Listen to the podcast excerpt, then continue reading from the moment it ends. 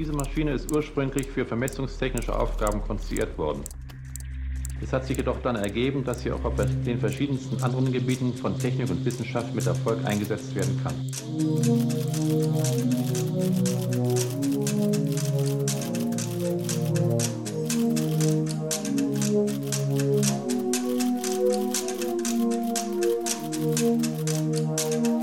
Hi, are we on now? Hallo, Cyril. Hallo, Timeless. So, und hallo allen Zuhörerinnen auch zur Episode Nummer 33 vom Schlüsseltechnologie-Podcast. Ja, sehr gut. Ich musste mich ganz stark konzentrieren, aber es hat geklappt. Wer jetzt, wer uns jetzt zum ersten Mal hört, wird sehr verwirrt sein, warum das Konzentration erfordert, aber äh, äh, dieser, dieser Podcast hat eine tiefgehende Lore. Gibt es dafür ein gutes deutsches Wort? Hintergrundgeschichte. Genau. Also äh, man, man, muss den schon von Anfang an hören. Also man muss schon bei Folge 0 anfangen. Ja, äh, so viel dazu. Was machen wir heute Schönes? Ach so, ja, das habe ich mich schon länger gefragt. Programmiersprachen. Warum gibt es sie eigentlich und warum so viele? genau. Wir haben, wir haben doch schon eine. Das ist, meine, meine Großmutter wollte mir irgendwas zum Geburtstag schenken und meintest du, du brauchst mal wieder eine Jacke. Und ich so, wieso? Ich habe doch schon eine. ich habe genau, ich habe doch eine Jacke. Sehr gut.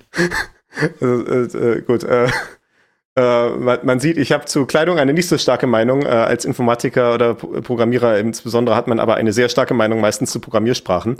Äh, das ist, ich, ich, weiß ja nicht, ob es das in anderen äh, Berufungen gibt. Also ich glaube irgendwie, äh, es ist ja dann so bei Friseuren oder sowas, die haben, oder Friseurinnen, die haben eine starke Meinung zu irgendwie bestimmten Scheren oder sowas. Ne? Also irgendwie da bringen ja irgendwie auch teilweise die Mitarbeiter in den Friseurstudios ihre eigenen Scheren mit und so, solche Sachen. Ne? Mhm. Oder, oder Köche haben auch irgendwie bestimmte Utensilien, irgendwie das äh, bestimmte Messer oder sowas, was sie halt äh, von Gig zu Gig mitnehmen. Und ja. haben da eine starke Meinung dazu eventuell. Und äh, wir Programmierer haben natürlich auch unsere Werkzeuge. Das sind äh, ja natürlich digitale vor allem. Ich meine, ich habe hier auch äh, auch analoge Werkzeuge. Das ist ja zum Beispiel diese wunderschöne mechanische Tastatur, die man manchmal im Hintergrund hört, wenn ich dann hier so äh, ein bisschen rumtippe. Äh, das, das kann man auch mal ab und zu mal in Aufnahmen hören vielleicht. Und da habe ich schon sehr genau geschaut auf den Druckpunkt und habe mich so gefragt, will ich jetzt irgendwie wirklich den Schalter mit den äh, 55 Millinewton oder doch der mit den 45 Millinewton äh, Aktivierungskraft? Äh, das das äh, muss man dann ganz genau prüfen. Das ist Wenn man natürlich sein Werkzeug. Das ist ein erstaunliches Rabbit Hole, ne? Ja, ja, genau. Also mechanische Tastaturen äh, absolut faszinierend, äh, aber man muss im Fall, Zweifelsfall Zeit mitbringen, wenn man sich da einlesen will. Aber das soll jetzt hier nicht der Punkt sein. Wir bleiben bei den digitalen Werkzeugen, nämlich bei Programmiersprachen. Mhm. Okay. Und äh, wir können das mal in das Sprachenuniversum so einordnen. Also ich hatte ja auch mal äh, so eine Phase vor ein paar Jahren, als ich noch ein bisschen äh, kleiner war mit Hut und allem, wo ich mich so für dieses Konzept von Plansprachen interessiert habe. Ne? Also äh, jetzt nicht für den Computer, sondern diese Vorstellung, dass man halt Sprachen äh, für, für menschlichen Umgang für die menschliche Kommunikation äh, quasi auf dem Reißbrett entwirft. Äh, das hat ja jetzt auch so ein bisschen an Popularität gewonnen, so die letzten zehn Jahre, gerade so die letzten 10, 15 Jahre ist es so mehr in die öffentliche, ins öffentliche Bewusstsein gerückt, habe ich den Eindruck, durch so, ja, durch so Sprachen halt, dass halt zum Beispiel Herr der Ringe wieder war und J.R. Tolkien war ja auch ein Linguist, äh, hat für diesen äh, Epos für dieses ganze Universum auch eigene Sprachen entworfen, die ja auch wirklich äh, realistisch abgebildet sind. Also quasi auch, dass es ältere Sprachen gibt, von denen sich dann neuere Sprachen abgeleitet haben, so wie ja zum Beispiel äh, halt irgendwie das, das Deutsche halt aus einem aus einer älteren Form vom Deutschen abgeleitet ist und das hat dann irgendwie Spuren bis hin ins Sanskrit zurück. Das ist ja die indogermanische Sprachfamilie. Mhm. Äh, solche Sachen hat er sich da konstruiert. Das hat man heutzutage bei Game of Thrones, das hat man bei sowas wie Star Trek hat man Klingonisch, das gibt es auch schon länger als nur 10, 15 Jahre. Ne? Aber das ist mittlerweile ja, scheint das so Standard geworden zu sein, wenn du irgendwie dein Fantasy-Universum baust oder dein Science-Fiction-Universum, dann muss halt auch eigentlich irgendwie eine ordentliche Sprache her. Oder, oder zwei oder zehn. Und äh, so, so ist das halt auch tatsächlich ein Berufsbild heutzutage, Sprachdesigner für, für, für solche Projekte. Und äh, Sprachdesigner gibt es natürlich das, auch bei. Das machen die ganzen Linguisten. Jetzt verstehe ich das äh, erst. Die gehen alle zum Film und, und, und äh, als Lektoren in irgendwelche Verlage. Na, ich glaube, das verkürzt jetzt das äh, Berufsbild des Linguisten. Ich, es gibt ja, es gibt ja Leute auch, die sich auch wissenschaftlich, also auch beobachtend quasi äh, einbringen. Es gibt ja auch eventuell äh, Linguisten, die aktivistisch unterwegs sind, siehe äh, die Fragestellung äh, zum Beispiel Gendern oder sowas. Ne? Äh, da sind ja auch Linguisten in, de in, der Debatte involviert, eventuell. Aber gut, das ist jetzt hier nicht unser Thema. Ja, Wir bleiben bei formalen auch, Sprachen. Das war natürlich provokativ. Ja, genau. Also, liebe Linguisten, don't add us. Oder nee, nee, äh, bitte, bitte Menschen bei äh, Twitter und Mastodon, so wir brauchen, wir brauchen noch neue Hörer. nee, nee. Okay. Äh, come at us. Nee, nee. Wir bleiben bei formalen Sprachen. Den Begriff hatten wir schon mal eingefügt in Folge 21. Das war reguläre Ausdrücke und die Chomsky-Hierarchie. Chomsky ist ja auch so ein, eine Person, die, ich weiß nicht, ja, ob er als Linguist, Linguist angefangen hat oder als Techniker. Na, auf jeden Fall ist er so an dieser ja. Schnittstelle auf jeden Fall unterwegs gewesen. Ich schlage das nach, aber ich glaube, er ist Linguist tatsächlich, ja. Ja. Und äh, von ihm kommt ja diese, diese Chomsky-Hierarchie, wo bestimmte formale Sprachen eingeordnet wurden, danach mit welchen Maschinenmodellen sie äh, abgefrühstückt werden können. Beziehungsweise, um es ein bisschen einfacher auszudrücken, wie einfach oder schwierig ist es, diese Sprachen zu erkennen von Automaten. Und äh, ja, natürlich, eine natürliche Sprache ist halt keine formale Sprache. Also äh, es ist halt, naja, es, es ist was anderes. Ob es wirklich eine formale Sprache ist, das kann man dann irgendwie nochmal extra fragen. Mhm. Äh, aber eine formale Sprache heißt erstmal, äh, dass ein Algorithmus in endlicher Zeit eindeutig entscheiden kann, ob ein gegebener Text Teil der Sprache ist. Also ich habe irgendwie einen Satz oder ein Wort, was halt irgendwie zu dieser Sprache gehört und eine Maschine ein, kann auch raufgucken, die einen bestimmten Algorithmus einprogrammiert hat und sagt dann irgendwann, ja, passt oder passt nicht. Mhm. Kleine ähm, Unterbrechung. Noam Chomsky ist in der Tat unter vielen anderen Sachen auch ein Linguist. Ja, ja, also dass er Linguist ist, das habe ich nicht in Zweifel gezogen. Ich so. habe mich eher so gefragt, ob er aus der einen Richtung gekommen ist, aber quasi Linguist war und dann auch in die Technik quasi reinge, reingekommen ist oder andersrum, weil äh, das ja, ja gut, es, es ist, es ist, glaube ich, eine Synthese, so Mathematiker und Linguiste sein, die kommt nicht so häufig vor. Aber okay. gut, sei es drum. Wir haben also formale Sprachen, äh, wo die Programmiersprachen mit reinfallen, denn offensichtlicherweise eine Programmiersprache muss ja von einem Computer verarbeitet werden können. Das ist ja so ein, so ein Zwischending im Prinzip. Es ist etwas, womit ein Mensch umgehen kann. Also ich kann irgendwie auf einen Programmcode draufgucken, der in einer bestimmten Programmiersprache geschrieben ist. Aber andererseits auch eine Maschine muss draufgucken können. Also ich muss halt verstehen können, damit ich diesen Code irgendwie bearbeiten kann. Ich muss ihn auch schreiben können und solche Sachen. Äh, verstehen, was er tut. Ich muss mir auch irgendwie Code von anderen Leuten angucken können, um irgendwie zu verstehen, was die da gemacht haben, um das vielleicht einzuschätzen, um vielleicht eine Auditierung durchzuführen, ob das hier bestimmte Kriterien erfüllt, dieser Programmcode. Das sind ja alles äh, äh, Anforderungen, die man als Mensch hat an seinem Programmcode. Gleichzeitig die Maschine muss sie halt verstehen können, weil ja letztendlich dieses Programm eine, es ist ja eine Repräsentation eines Programms, die ein Computer dann in irgendeiner Form ausführen soll. Ja. Meistens funktioniert das dann noch nicht direkt, sondern es gibt dann als Zwischenschritt eine Übersetzung. Das nennt sich für gewöhnlich dann Compiling. Also to compile ist, ist ein englisches Wort, ein englisches Verb, ja, das heißt zusammenstellen. Ja, eine Kompilation ist auch eine Zusammenstellung. Das ist durchaus auch in Deutsch. Ja, genau, ne? Mhm. Ja, genau. Ne? Also man, man Kompilation oder Compilation kennt man vielleicht noch irgendwie. Ich weiß nicht, ob es das heutzutage noch gibt im Zeitalter von Spotify und Streaming und so weiter. Aber früher war es dann so, es gab dann, äh, wo halt die Künstler, äh, die Musik gemacht haben, ihre Alben halt veröffentlicht haben. Und dann gab es dann irgendwann so die Hit-Alben, was dann so eine Compilation oder halt eine Kompilation war, ne? wo dann die erfolgreichsten Titel halt von verschiedenen Künstlern zusammengestellt wurden, vielleicht auch irgendwie äh, in einer sinnfälligen Reihenfolge angeordnet wurden, um dann halt, äh, um dann halt irgendwie gut durchhörbar zu sein. Ja. Und äh, ich glaube, da kommt auch so diese Idee her, warum das, äh, warum dieses Übersetzen Compiling heißt, weil man dann ja meistens auch verschiedene äh, Code-Dateien hat. Also man hat äh, tendenziell nicht irgendwie eine Datei, die irgendwie Millionen von Zeilen enthält, das wäre unhandlich, sondern man hat dann den, äh, diesen Programmcode, also der, der Text, der in der Programmiersprache geschrieben ist, auf mehrere Dateien verteilt und dann äh, sammelt sich dann dieser Compiler halt diese ganzen notwendigen Dateien zusammen, die sich eventuell auch gegenseitig referenzieren und so weiter und stellt die dann halt zusammen zu einem ausführbaren Programm. Das Programm selber ist ja dann nicht mehr in der Programmiersprache, sondern in einer Maschinensprache beziehungsweise in Maschinencode. Das hatten wir besprochen in Folge 11. Ja. Programmsteuerung im Prozessor. Wir machen sehr viele Rückbezüge heute. Es fügt sich ja alles ineinander, das ist ja die Sache. Wir hoffen, dass es irgendwann mal ein geschlossenes Bild ergibt, ja. Ja, ja, ich, ich hatte bereits im Vorgespräch, ich hatte einen, äh, einen Schwank aus meinem Alltag erzählt und hatte mich bereits da schon mehrfach auf äh, vergangene Folgen bezogen. Also das ist sehr hilfreich, dass wir jetzt auf diese Weise ein Vokabular haben. du kennst ja vielleicht diesen Witz, ne, wo irgendwie die so eine, so eine alte Stammtischrunde ist, die schon seit Jahren äh, zusammensitzt und die sich halt ständig dieselben Witze erzählt, sodass sie irgendwann dazu übergegangen sind, nur noch äh, den Witzen Nummern zu geben und der sich dann halt nur noch die Nummern zu sagen. Ne? Genau, den, der den Witzeclub hatten wir auch schon mal hier. Ah ja, sehr gut. dann, dann erinnere ich mich vielleicht daran, weil wir das hier auch schon mal hatten. Da müssen wir noch gucken, welche Folge das war und das werden wir noch in die Shownotes tun. Nee, nee. Ähm, und, und so ist es ja hier auch, ne? Und ich, ich kann dann zu dir hingehen und sagen, äh, 14 und dann weißt du sofort, dass ich über die Textdarstellungsfolge rede. Genau.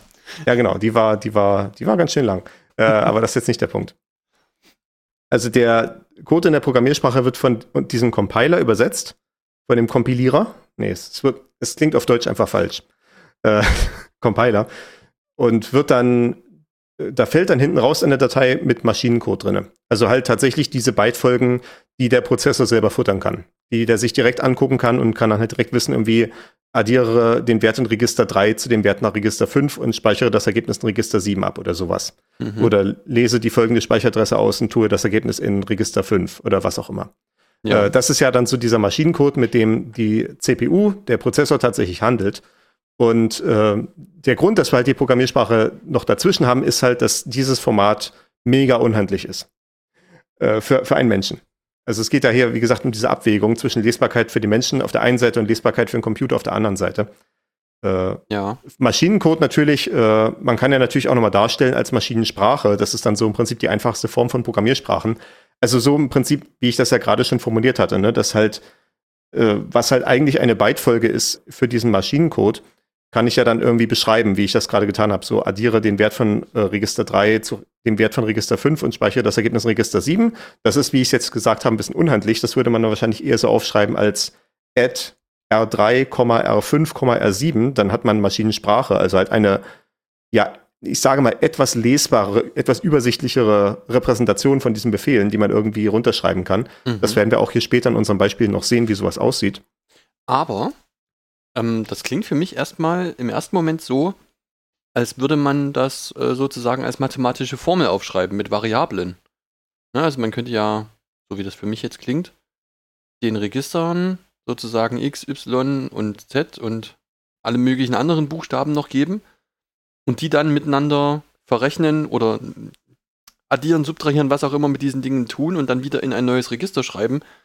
Das ist doch im Prinzip das Gleiche, oder? Was du jetzt schon getan hast, ist schon mal, dich von der Maschine wegzubewegen. Du hast jetzt schon mal nicht mehr von Register 3, Register 5, Register 7 gesprochen, du hast von X, Y und Z gesprochen. Also du hast schon eine Zwischenschicht eingefügt, Okay, das sodass jetzt, du über diese Sachen anders nachdenken kannst. Ja, gut, also das war jetzt aber für mich in erster Linie nur so eine Gedankenabstraktion. Also, das würde ich ja trotzdem naja, wohl, dann würde ich anfangen, die Dinger A, B, C zu nennen und dann äh, wieder die Buchstaben zu nummerieren, damit ich mir das irgendwie merken kann. Okay, ich sehe, wo wir uns hinbewegen. Genau. Ja. Also vielleicht, um das ein bisschen klarer zu machen, stell dir vor, du hast irgendwie eine bestimmte Berechnung, die braucht zehn Variablen. Ja. Ne, vielleicht irgendwie, du hast, du hast irgendeinen physikalischen Sachverhalt, wo du jetzt sagen möchtest, ja, irgendwie, ich, ich muss, vielleicht nehmen wir, du hast immer ein statisches System, einen Tisch. Und du möchtest jetzt irgendwie wissen, wie viel kann dieser Tisch irgendwie aushalten. Und dann musst du halt da diverse Variablen in die Berechnung reingeben. Also quasi die ganze Form von dem Tisch in irgendeiner Form beschreiben. Äh, du musst irgendwie die Dichte von dem Holz wissen und irgendwie die ganzen Momente von dem Material und solche Sachen. Ne? Mhm. Äh, das werden dann wahrscheinlich sogar deutlich mehr als zehn Variablen sein. Ne? Aber äh, stellen wir uns einfach mal für, die, für das Beispiel halt zehn Variablen vor, die wir irgendwie verrechnen wollen. Ne? Wir haben dann irgendwie so A mal B hoch C plus D minus E, alles geteilt durch F plus G und, und so weiter und so fort. Ja. Was machst du denn jetzt? Wenn deine CPU nur vier Register hat. Ah, okay. Dann muss ich anfangen, mir Zwischenergebnisse irgendwo aufzuschreiben. Dann musst du nicht nur das, dann musst du halt anfangen, äh, bestimmte Werte halt mal in den Speicher rauszuschreiben, damit du die Register für andere Dinge verwenden kannst und so weiter und so fort. Ja, genau. Und äh, das ist minimal unhandlich. Und das ist, das ist eine, das ist eine Aufgabe, die kann ein Mensch machen, zweifelsohne. Das wird sehr fehleranfällig sein, wenn der Mensch das versucht, das zu machen. Das können wir mit Computern besser abbilden. Wir müssen den Computern nur erklären, wie das geht. Und diese Erklärung, wie sowas geht, stecken in einem Compiler drin. Ah, okay. Gut. Genau, also im einfachsten Fall haben halt, wie gesagt, Maschinensprachen, dann hat man halt festgestellt, ja, wie so äh, halt direkt die Maschine zu beschreiben, wollen wir halt nicht. Wir wollen nämlich schon ein bisschen unabhängig davon sein, was die Maschine selber macht. Also es wäre ja irgendwie blöd, wenn jetzt irgendwie, ich habe meine Programme geschrieben, halt für diese Maschine, die acht Register hat und dann kommt der äh, Hersteller nächste Woche an und sagt, hier geil, wir haben jetzt die neue Maschine, die ist im Prinzip genau gleich, aber die hat 16 Register und ich kann alle meine Programme wegwerfen und muss jetzt irgendwie von vorne anfangen, um die darauf anzupassen. Also ja gut, ich könnte natürlich einfach sagen, dann verwende ich halt die acht Register nicht, ne? Aber irgendwie die Register will man ja haben. Das hat ja einen Grund, dass die da eingebaut werden, weil, wie gesagt, das ist der Speicher, wo man am schnellsten zugreifen kann. Ja. Siehe Folge 7 Speicherhierarchie. Ja. Will man unbedingt verwenden. Damit man eben nicht ständig irgendwie wieder irgendwelche Register freiräumen muss, äh, durch Zurückschreiben in den Speicher, um dann wieder andere Sachen reinzutun. Äh, also müsste ich die ganzen Programme umschreiben. Das klingt lästig, klingt fehleranfällig, klingt so, als ob irgendwie ein Computer es besser machen kann. Also brauche ich halt stattdessen einfach einen Compiler. Ich schreibe halt das in einer Programmiersprache, die maschinenunabhängig ist.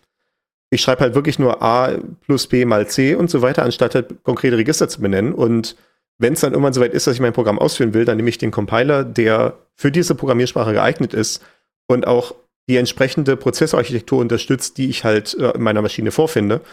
Und der baut dann halt ein Programm, was halt die Fähigkeiten dieses Prozessors bzw. dieser, dieser ganzen Architektur am besten ausnutzen kann.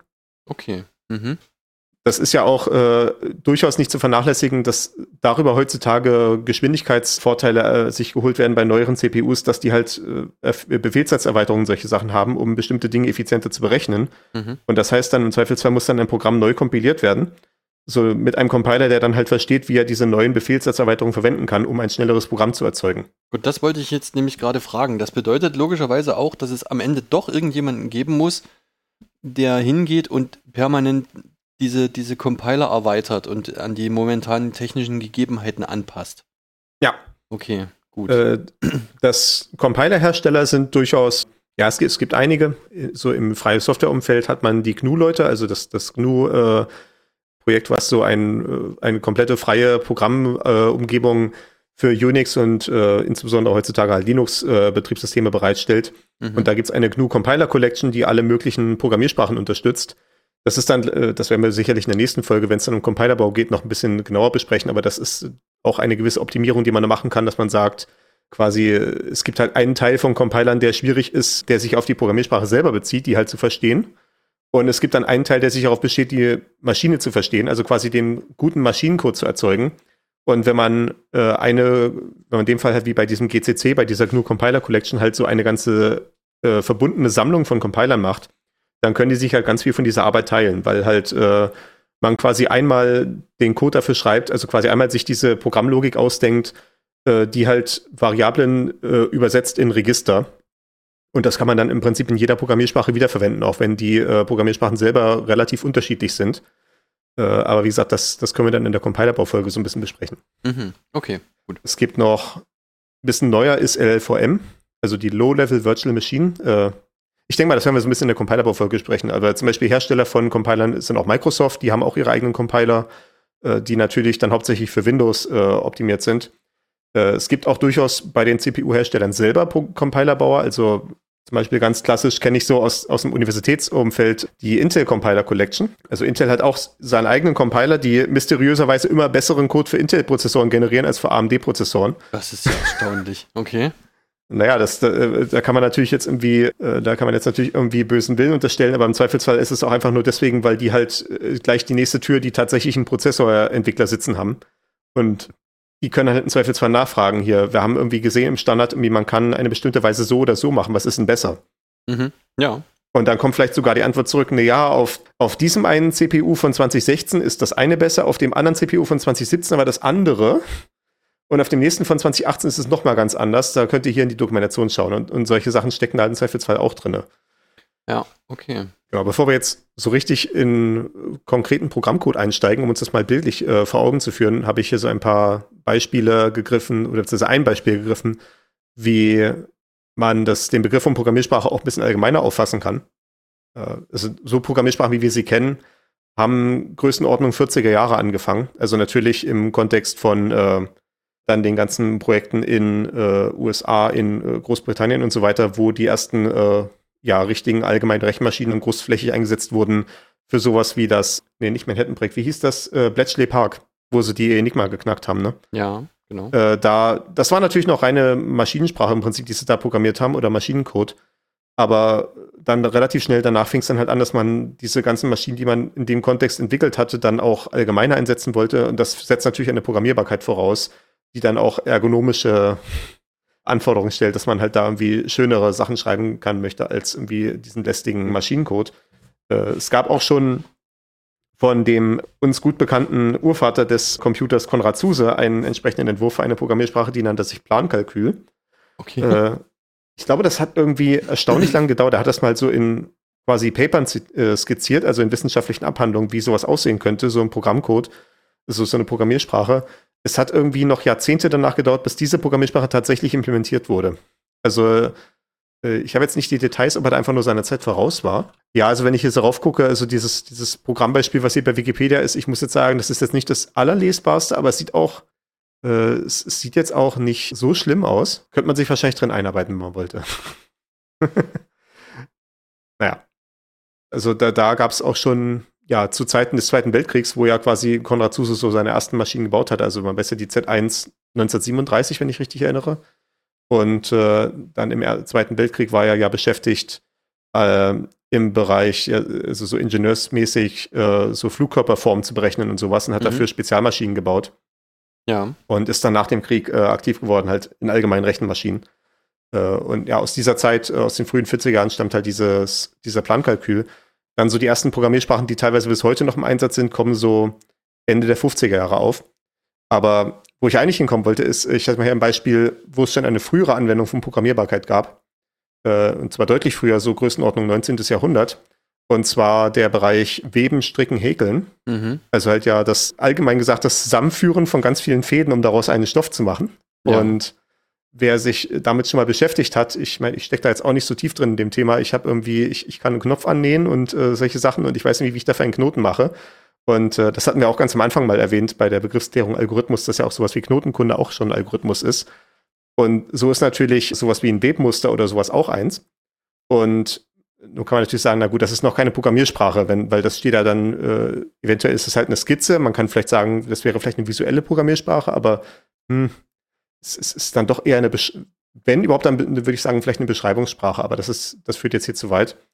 Was auf jeden Fall eine Maschinensprache ist, oder Maschinencode, sind hier die verlinkten Jacquard-Webstühle. Ja. Das ist, wann kommt die? Sogar schon Ende 18. Jahrhundert. Mhm. Das war sehr zeitig, nee? ja. Ach nee, äh, also 1785 der erste mechanische Webstuhl. Und dann, äh, ja, Herr Jacquard ist dann 1805 auf den Plan getreten mit äh, dem ersten seiner äh, Jacquard-Webstühle. Und dort ist es halt so, dass es da, dass dieser Webstuhl automatisch halt, also ja, äh, automatisch äh, arbeitet in dem Sinne quasi, man kann da wahrscheinlich eine Kurbel betätigen oder von einer Dampfmaschine treiben lassen. Und wie dann halt die Fäden konkret zusammengewoben worden, ist auf einer Lo- Lochkarte hinterlegt, beziehungsweise auf einer Kette von Lochkarten, die zu einem Ring zusammengebunden sind. Die Ja. laufen dann da halt durch. Und dementsprechend, wie halt die Löcher sind, äh, bewegen sich dann halt die, äh, bewegen sich halt die Webnadeln. Ich, ich, Ja, ich- tatsächlich ist das so, dass das, dass das Lochkarten waren, durch die quasi von oben Haken entweder durchfallen oder nicht durchfallen. Ja. Und diese Haken wiederum heben dann eben gewisse Fäden an oder eben nicht an. Ja. Wo dann als nächstes dahinter der Schussfaden quasi durchgeht. Also ne, es geht quasi darum, die Kettfäden anzuheben oder eben hängen zu lassen, sodass man danach den Schussfaden durchschießen kann und dann das Ganze von vorne. Ja, also diesen Teil lasse ich dich gerne übernehmen, weil da, da zeigt sich nur wieder, dass ich von tatsächlichen äh, äh, handgreiflichen Themen keine Ahnung habe. Tatsächlich, also das, wenn, dann liegt das wahrscheinlich nur daran, dass du dich noch nie damit mit dem Prinzip des Webstuhls vielleicht beschäftigt hast und was man damit so machen kann oder nicht machen kann. Aber eigentlich Ja, ja. ist das eine sehr simple Sache. Also das ist auf jeden Fall auch so, dass das ein sehr logischer Anwendungsfall ist für so eine erste Programmiersprache, würde ich behaupten, Ja. weil das unglaublich augenfällig ist. Wenn man das mal gesehen hat, so das einfachste Webmuster ist ja quasi immer wechselweise unter jedem Faden durch. Und das ist relativ einfach darzustellen damit. Das ist Hm. sehr augenfällig, dass das das erste Beispiel dafür ist. Genau. Ja, ich, also ich habe hier so zur Illustration aufgeschrieben, also Maschinencode ist halt quasi sowas wie diese Lochkartenkette. Äh, das wäre dann halt quasi das, äh, ich sage jetzt mal, kompilierte Programm im Zweifelsfall. Und äh, Maschinensprache wäre dann vielleicht sowas wie, was man ja vielleicht so äh, als Floskel kennt, sowas wie zwei links, zwei rechts, zwei fallen lassen. Also was Mhm. gut, das ist dann wahrscheinlich eher Häkeln als äh, Weben, aber äh, sowas könnte ich mir vorstellen. Dass man halt, es ist halt trotzdem Sprache, aber es ist halt so in festen Floskeln, also es ist halt, halt eine feste Syntax. Es ist eine, Die, eine, äh, eine recht genaue Anweisung. Ne? Es ist zwar sehr verkürzt, genau, ne? aber wenn man quasi eingeweiht ist, weiß man genau, was zu tun ist. Ja. Ja, genau. Und wo es dann eine relativ einfache Übersetzung gibt, halt von dieser Maschinensprache in den Maschinencode, also wo man dann halt mit wahrscheinlich einem relativ geringen Satz von Regeln dann wüsste, irgendwie, wenn da jetzt zwei links steht, dann muss ich irgendwie an den folgenden Stellen äh, Löcher in meine Karte stanzen oder sowas. Ne? Mhm. Das, das ist ja da grundsätzlich die Idee, dass diese Maschinensprache halt einfach eine textuelle Darstellung ist von dem Maschinencode, der ansonsten ja äh, beim Computer jetzt natürlich auch nur einzelne Nullen ist. Oder so gesehen natürlich bei so einer Jacquard-Lochkartenkette äh, auch nur einzelne Nullen. Ja. Halt quasi ist es gelocht oder nicht. Was mir da aufgefallen ist, ist, dass bei diesen Sachen tatsächlich auch automatisch schon ein Takt zu erkennen ist. Also die Lochkarte oder eben die Anweisung zum Stricken, da geht es immer darum, dass man eben zum nächsten Takt geht. Also man führt quasi in dem einen Takt eine Anweisung aus und dann kommt die nächste Karte für den nächsten Takt, für den nächsten Arbeitstakt. Ja. Was mir natürlich dabei jetzt auch auffällt, ist, äh, in dem Sinne ist eigentlich der Jacquard-Webstuhl ja eine GPU, also wie ein Grafikprozessor. das hatten wir ja besprochen in der 3D-Grafikfolge, ja. Folge 10, dass äh, sich CPUs und GPUs grundsätzlich dadurch unterscheiden, dass in einer CPU immer ein Befehl mit einem Datensatz ausgeführt wird. Also wenn ich halt einen Addierbefehl habe, dann werden halt zwei Zahlen zusammenaddiert zu einem zu einer Summe, ja. während eine GPU immer einen Befehl auf sehr vielen Daten gleichzeitig ausführt. Also zum Beispiel äh, 2000 Zahlen werden paarweise zu 1000 Summen zusammenaddiert, mhm. weil das ja dieses äh, Bearbeitungsmuster, die Bearbeitungsmuster entspricht, was eine Grafikkarte halt machen muss, halt irgendwie ganz viele Pixel oder ganz viele Dreiecke oder solche Sachen zu verarbeiten. Und äh, das ist ja hier natürlich auch der Fall. Also das, das ist ja auch genau der Punkt, warum diese Webstühle damals so revolutionär waren, dass halt plötzlich äh, oder auch zum Beispiel halt automatische äh, Spinnen, äh, Spinnräder oder sowas, dass dann halt plötzlich eine Maschine, die von einem Menschen bedient wird, irgendwie nicht mehr einen Faden spinnt oder zwei, sondern 20. Ja. Und das ist ja hier dann ganz genauso der Fall. Also quasi diese Lochkarten dort haben halt irgendwie äh, vielleicht 60 Positionen oder sowas, wo Löcher sein können und das äh, bewegt halt 60 verschiedene Webhaken, die alle mit einmal arbeiten. Ja, genau. Mhm. Also quasi entsprechend der ganzen Breite von diesem Stoff, der dann am Ende rauskommt. Also das ist eine frühe Form von, ja, zumindest Maschinensprache. Äh, Programmiersprache ist ja dann noch ein bisschen höher. Es, es gab mal, äh, so als, als kleine Seitenbemerkung, es gab mal so eine Theorie, beziehungsweise so eine, eine ja, Einordnung von Programmiersprachen in so erste, zweite, dritte, vierte Generation. Äh, das war so, das wurde so, glaube ich, retrospektiv äh, angewandt in den 80er Jahren, um dann zu sagen, okay, wir sind jetzt gerade irgendwie in der vierten Generation oder wir sind in der dritten Generation, die vierte Generation ist jetzt irgendwie per Dekret alle Sprachen, die jetzt gerade neu kommen. Und dann wurde die ganze Zeit hypothetisiert, was wohl die äh, mystische fünfte Generation von Programmiersprachen ist. Also quasi, ja, das, das war vielleicht so die frühe Vorstellung, dass dann irgendwie als nächstes KI kommt und macht alles automatisch für uns. ja. Auch wenn sie es nicht so formuliert haben damals das hat sich herausgestellt, die Entwicklung läuft nicht ganz so linear ab. Äh. ja, ist natürlich auch was, was man immer nur retrospektiv beurteilen kann. Ja, ne, das ist so ein bisschen wie so eine historische Beurteilung. Ne? Also ich sehe jetzt auch gerade wieder irgendwie jetzt, äh, dass auch in dem Ukraine-Krieg da dann so gesagt wird, das ist jetzt irgendwie das Ende der dritten Phase gewesen und sowas. Ne? Und das ist natürlich immer so eine Sache, die du immer retrospektiv irgendwie argumentieren kannst, weil du weißt ja im Zweifelsfall nicht, wie wenn du jetzt sagst, morgen ist irgendwie die äh, fünfte Phase vorbei oder was auch immer, weißt natürlich nicht, was irgendwie zwischen heute und morgen noch passiert alles. Natürlich. Um jetzt tatsächlich mal zu modernen Programmiersprachen zu kommen, haben wir hier so ein darstellendes Beispiel. Und zwar eine der klassischen Programmieraufgaben, die man so in der Uni ganz oft vorfinden wird, ist die Fibonacci-Funktion. Weiß nicht, ob dir die, äh, war dir die bekannt bereits oder noch nicht? Die Fibonacci-Funktion an sich, also die Zahlenreihe und äh, Phi und solche Dinge sind mir bekannt. Ja. Also, aber natürlich ja. nur deshalb, weil ich Dan Brown gelesen habe. Ah ja. ah, ja, ja. Also äh, die Illuminaten sind mit dem Boot ab jetzt. Das ist ja eine meiner liebsten Spam-E-Mails überhaupt, die ich je bekommen hatte, war so irgendwie, treten Sie heute den Illuminaten bei. Äh, wir helfen den äh, Armen, Schwachen und Kranken der Welt äh, zu Reichtum, Schönheit und Erfolg. Okay. Das war einfach so out, out of this world. Das fand ich total faszinierend. Also jetzt natürlich nicht, ich habe natürlich nicht darauf antwortet, aber ich, ich habe das äh, zur Belustigung äh, haben wir den Text an diverse äh, Gruppen rumgeschickt und so. Sehr schön. Äh, aber das ist jetzt nicht der Punkt. Die Fibonacci-Funktion ja, ist eine mathematische Folge, also quasi einfach nur eine, eine Serie von Zahlen. Äh, die geht 0, 1, 1, 2, 3, 5, 8, 13, 21 und so weiter. Und die ist einfach dadurch definiert, es fängt an mit 0 oder 1, ja, oder eventuell auch mit 1 oder 1, kommt auch auf selbe hinaus. Mhm. Ist nur die Frage, ob die 0 dabei ist. Also man fängt halt an, man definiert die ersten zwei Zahlen, äh, in dem Fall, wie es halt bei Wikipedia der Fall ist, 0 und 1. Ja. Und jede nachfolgende Zahl ist dann die Summe der beiden direkt vorhergehenden Zahlen. Also ich fange an mit 0 und 1 dann ist die Summe von beiden 1, also ist das die nächste Zahl. Also habe ich 0, 1, 1. Dann ist die nächste 2, weil 1 und 1 2 sind. Und äh, so geht das dann mal weiter. Das fängt jetzt hier erstmal relativ langweilig an, aber diese Folge fängt dann relativ schnell an zu eskalieren, weil sich das natürlich alles aufeinander aufbaut. Ne? Das ist das klassische Beispiel, äh, so das klassische Muster Zinseszins, wo man dann sagt, wenn ich irgendwie ein Euro anlege mit zwei, äh, zwei Prozent Zins für 1000 Jahre, dann ist das dann halt wie so und so viele Milliarden Euro. Und so ist das natürlich bei dieser Funktion hier auch. Ja, definitiv. Ich habe mal, ähm, ich habe mal die Fibonacci-Folge in einem Notizbuch geführt und habe sozusagen immer so zum Zeitvertreib dann Zahlen addiert. Ja. Aber, aber es war dann halt irgendwann so weit, dass ich, also ich hatte dann irgendwie so ein oder zwei Seiten vollgeschrieben und dann irgendwann war es halt einfach so, dass ich nicht mehr in endlicher Zeit zu einem sinnvollen Ergebnis gekommen bin und dann habe ich das irgendwann aufgegeben. Ja, genau. Ähm, nee, Fibonacci-Folge, das hat auch Gründe, dass die äh, verwendet wird als Beispiel in der Programmierung. Da können wir dann na, mal gucken, ob wir noch drauf kommen oder ob das zu weit führt hier. Aber äh, ich habe hier jedenfalls mal was man in den Shownotes sehen kann, und das würde ich jetzt tatsächlich den äh, äh, geneigten Zuhörer empfehlen, an dieser Stelle mal in die Shownotes zu gucken. Das äh, wird eigentlich in jedem Podcast-Player eine Möglichkeit geben, sich diese äh, Shownotes anzuzeigen, also quasi unsere Notizen zu der Folge. Und hier sieht man einmal den Programmcode in der Sprache C. Nee, das ist das ist C++, glaube ich, aber es ist, macht gar keinen so großen Unterschied in dem Fall. Mhm. Also ja, äh, eine, auf jeden Fall eine sehr weit verbreitete Programmiersprache, äh, in der diese Fibonacci-Folge dargestellt ist. Und äh, wir sehen hier quasi, ja, das ist als eine Funktion dargestellt. Ich werde dann noch ein bisschen ja, später darauf eingehen, aber im Prinzip quasi ein, ein Stückchen Programm, was für sich alleine stehen kann, wo Werte reinkommen und wo Werte rausgehen können. Also um genau zu sein, kommt halt hier ein Wert rein, nämlich quasi ein x, haben wir das hier genannt. Das ist ein unsigned int, ne, das hatten wir auch schon mal besprochen. Integer heißt Ganzzahl mhm, und unsigned ja. heißt ohne Vorzeichen, also es ist halt nur 0 oder größer. Kann, kann kein Minus haben. Ja. Und äh, ja, also so kommt halt ein derartiges x rein und wir fragen halt quasi diese Funktion, gib uns jetzt halt die so und so vielte, also quasi die x-te Fibonacci-Zahl. Und wir sehen dann hier, in dem Fall bei dieser Programmiersprache steht dann das, äh, der Ergebnisdatentyp vor dem Namen der Funktion. Also hier ganz am Anfang steht auch unsigned int. Das heißt also, da kommt auch eine positive Ganzzahl raus aus der ganzen Sache.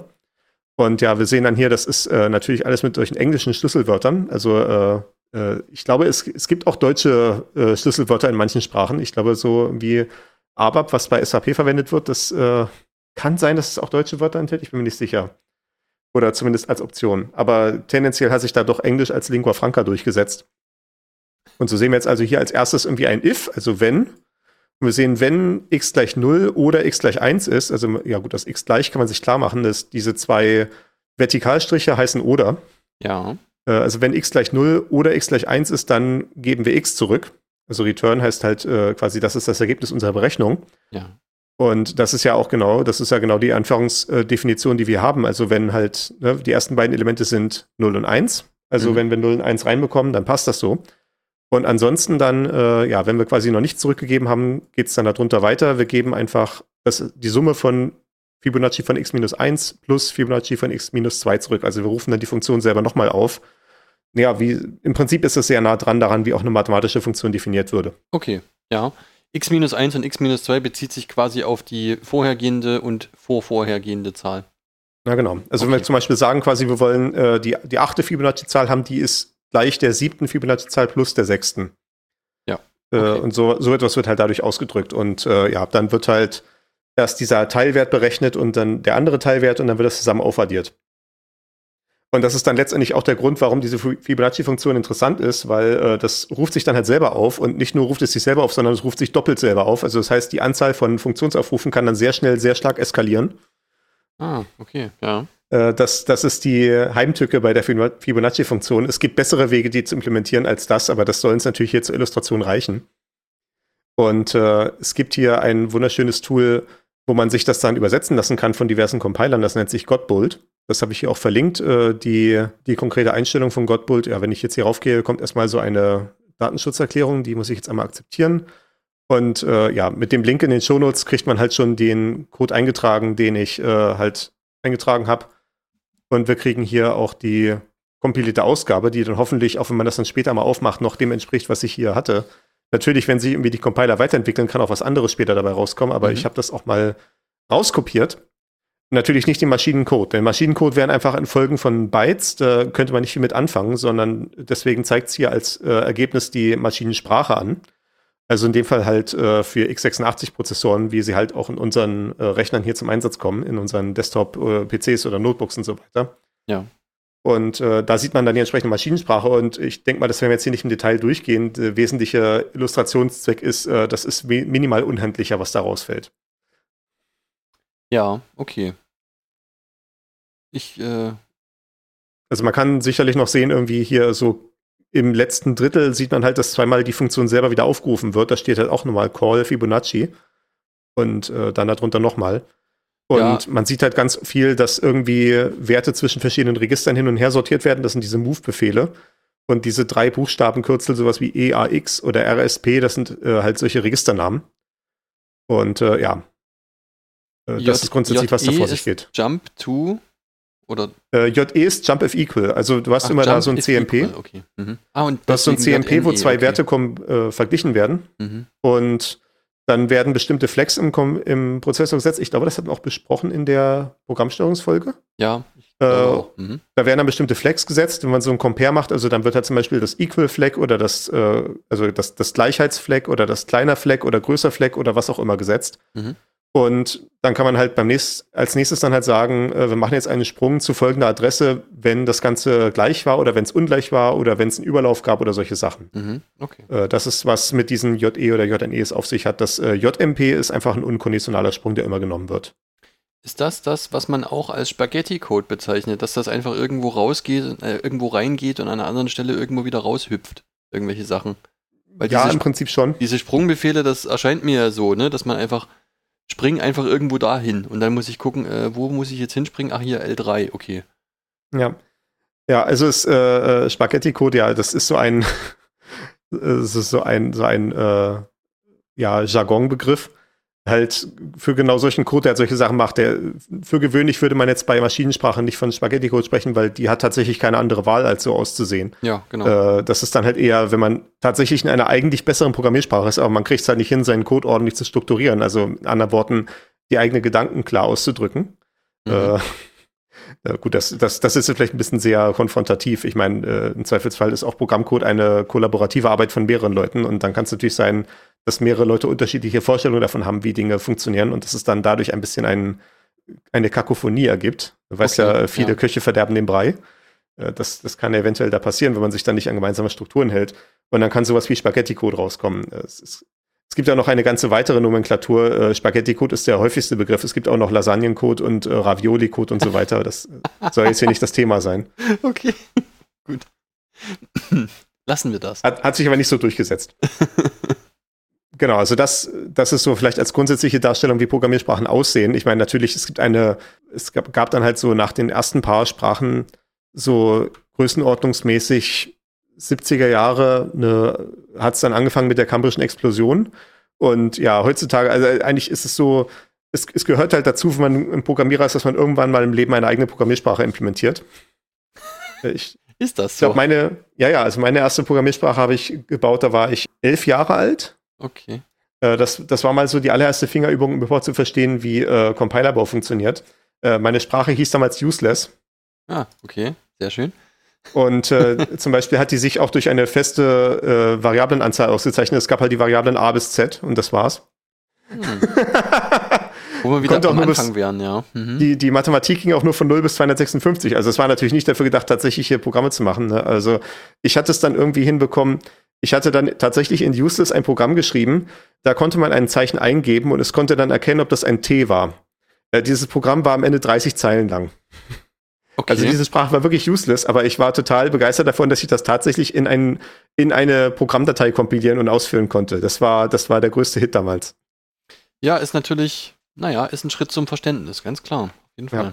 Diese Sprache soll jetzt nicht das Thema sein. Ich hatte hier äh, eine, so eine kleine Liste quasi, was unterscheidet eigentlich Programmiersprachen von Maschinensprachen, äh, so ein bisschen anhand dieses Beispiels schon zusammengestellt.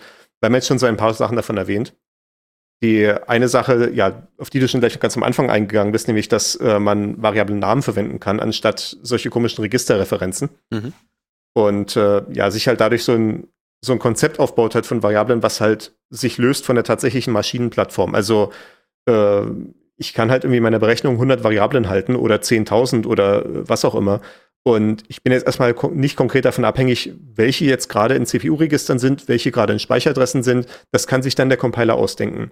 Ich muss halt nur darüber nachdenken, wie diese Variablen dann miteinander interagieren in, als Teil von Berechnungen bzw. Algorithmen. Das ist äh, also ein grundsätzlicher Vorteil. Äh, die nächste Sache ist, was jetzt hier auch schon angeklungen ist, als ich über die Unsigned Ints hier gerade geredet hatte, Variablen können Datentypen haben. Äh, ja. Während natürlich in der Maschinensprache alles Nullen und Einsen sind. Also wenn ich jetzt irgendwie eine Zahl gerade behandelt habe als Ganzzahl und im nächsten Moment verwende ich einen Befehl, der für Fließkommazahlen gedacht ist, dann äh, wird das der CPU natürlich einfach machen äh, und wird sich daran nicht stören, auch wenn im Zweifelsfall Quark rauskommt. Äh, das hat, hat sogar Anwendungsfälle. Es gibt so ein paar legendäre Rechentricks in der Informatik, wo man äh, dann plötzlich einfach mal Fließkommazahlen als Ganzzahlen weiterverarbeitet für zwei Schritte und danach wieder als Fließkommazahl. Und äh, dann macht es dann doch noch irgendwie die richtigen Dinge und halt viel schneller, als äh, man das normalerweise berechnet hätte, weil so eine Ganzzahlberechnung schneller ist als eine Fließkommazahlberechnung. Okay. Klingt nach Handle Ja, ja. with Care. Ja, ja, auf jeden Fall. äh, das, äh, man, man, man sollte einer der fünf besten Programmierer auf der Welt sein, wenn man sowas machen will, aber das kann man Okay. durchaus machen. Mhm. ähm, normalerweise möchte man halt, dass solche Variablen einen festen Datentyp haben. Also wenn ich irgendwie gerade meine Ganzzahl entwickle, möchte ich halt nicht irgendwie im nächsten Moment sagen, nee, das ist eigentlich irgendwie eine Speicheradresse, äh, wo was anderes, die, die dann irgendwie dementsprechend als äh, Ziel für irgendwas ge- genommen werden könnte. Oder im nächsten Moment dann als Fließkommazahl oder im nächsten Moment als, äh, ja, was auch immer. Äh, das will man vielleicht nicht haben. Sondern man möchte halt das irgendwie, oder zum Beispiel auch was die Größe angeht. Ne? Wenn ich mir mit einem 16-Bit-Wert gerechnet habe, möchte ich als, nicht als nächstes aus Versehen eine 32-Bit-Berechnung damit machen. Weil dann natürlich irgendwie, ja, was, dann ist die Frage, was steht in den anderen 16-Bit, die, an die ich vorher nicht gedacht hatte. Das Ja. äh, äh, muss man auch vorsichtig sein. Und das bieten halt, das bieten halt so gut wie alle Programmiersprachen an, dass man zumindest den Typ von der äh, Variable äh, mitführt als Teil des Programms. In den meisten Fällen ist es auch explizit im Programmcode drin. Also das ist durchaus eine Aha. Unterscheidung. Ja. Äh, das ist dann, das ist diese Unterscheidung zwischen äh, statischer und, oder jetzt ist es zwischen strikter und nicht strikter Typisierung. Äh, statisch und dynamisch ist noch was anderes, aber äh, im Prinzip strikte Typisierung ist das. Man hat auch Programmiersprachen, wo man einfach nur sagt, okay, x ist 1 und dann macht man halt Dinge weiter und irgendwann sagt man x plus 4 und das funktioniert halt, weil ja gerade in dem Moment x einen Wert enthält, der eine Zahl ist und das ist okay. Und dann kann man als nächstes sagen, in x steht jetzt auch der folgende Text drin als nächstes und das ist dann auch okay. Wenn man dann nochmal x plus 4 machen möchte, kommt halt ein Fehler, weil einen Text kann man nicht zu der Zahl 4 addieren. Zumindest Mhm. nicht äh, ohne vorher eine Typumwandlung zu machen. Ne? Oder um vielleicht vorher zu sagen, irgendwie, okay, wir wollen jetzt irgendwie aus dem Text irgendwie eine Zahl auslesen oder sowas. Dann ist das natürlich eine andere Sache, aber im allgemeinen Fall geht das nicht. Ja. Äh, sowas unterstützen die aller, aller, allermeisten Programmiersprachen. Äh, so eine automatische und- Fehlerkorrektur sozusagen. Das ist so ja, ein- genau. Ja, okay. Äh, das ist ja wieder diese Erkenntnis, dass halt äh, Menschen dazu neigen, Fehler zu machen bei solchen repetitiven Aufgaben. Und wenn man irgendwie die Möglichkeit hat, das dem Computer zu überlassen, solche Prüfungen zu machen, dann äh, ist das meistens gewinnbringend. Ja. Und äh, ja, es, es gibt dann halt auch die Möglichkeit, wie gesagt, wenn man so eine strikt typisierte Sprache hat, dass man halt an jede Variable auch ranschreiben muss. Diese Variable kann jetzt nur eine Ganzzahl sein. Und wenn man dann versucht, als nächstes einen Text reinzustopfen, dann gibt es halt einfach einen Fehler, schon bevor man das Programm ausführt. Einfach nur, wenn der Compiler raufguckt, dann äh, sagt er schon, nee, also dein, dein Programmcode hier, der besteht leider den Lachtest nicht. äh, Okay. ja, das, das, das ist auch, glaube ich, so ein bisschen so ein, äh, das, das ist dann so ein bisschen so ein Mentalitätsunterschied zwischen verschiedenen Programmierern, habe ich den Eindruck, weil es gibt Leute, die bevorzugen diese dynam dynamisch typisierten Sprachen, weil die, weil die im Zweifelsfall erlauben, schneller Dinge aufzuschreiben und schneller irgendwie dahin zu kommen, was zu testen. Ich bevorzuge immer die, die äh, Sprachen, die besonders rigoros sind, wo ich dann so irgendwie in den äh, Texteditor reinschreibe, okay, ich werde jetzt irgendwie diese Variable dahin schieben und der Compiler sagt so, ja, you wish. und erklärt mir dann ganz genau, warum das eine schlechte Idee ist. Und ne, das ist natürlich, äh, das, das hat äh, Vorteile. Ja, okay. Zumindest sehe ich das so. Aber gut. Also Äh, sozusagen dann- selbst solche Sachen wie, äh, keine Ahnung, ich möchte jetzt irgendwo eine Zahl eingetragen haben und die soll aber maximal 256 Werte haben, deswegen sage ich, du bist eine Integer mit 8 Bit. Ja, genau. Und dann verhindert der sozusagen, dass ich mit einem Integer mit 16 Bit irgendwo weiterrechne. Ja, genau. Also wenn Selbst du dann das. als nächstes irgendwie sagst, a gleich 300, dann kann der Compiler halt sagen, nee, Okay, cool. nee, nee, Mhm. nee. Also was er vielleicht nicht sieht, ist, wenn du dann halt irgendwie a plus 200 und dann nochmal plus 200 siehst, dann wird, der, dann wird der Compiler vielleicht nicht sehen, dass das überlaufen kann. Das ist dann auch so eine Sache, es gibt meistens auch so statische äh, Prüfungstools, also die das Programm selber nicht ausführen müssen, sondern gucken quasi auf den Code drauf und haben ein bisschen mehr Verständnis davon, was in dem Code abläuft, als so ein Compiler, Ja. der sich halt nur dafür interessiert, ob es halt nach den Regeln der Sprache formal gültig ist. Äh, Gibt es dann meistens noch diese extra äh, Prüfprogramme, die quasi gucken, ob, ob die Dinge, die man da gerade tut, eine gute Idee sind. Okay, ja. Wo dann zum Beispiel auch sowas gefunden wird wie, äh, ach übrigens, du verwendest hier eine Funktion, äh, eine kryptografische Funktion, von der wissen wir schon seit zehn Jahren, dass sie nicht mehr sicher ist. Mach mal was anderes. Mm, okay. Und solche Sachen.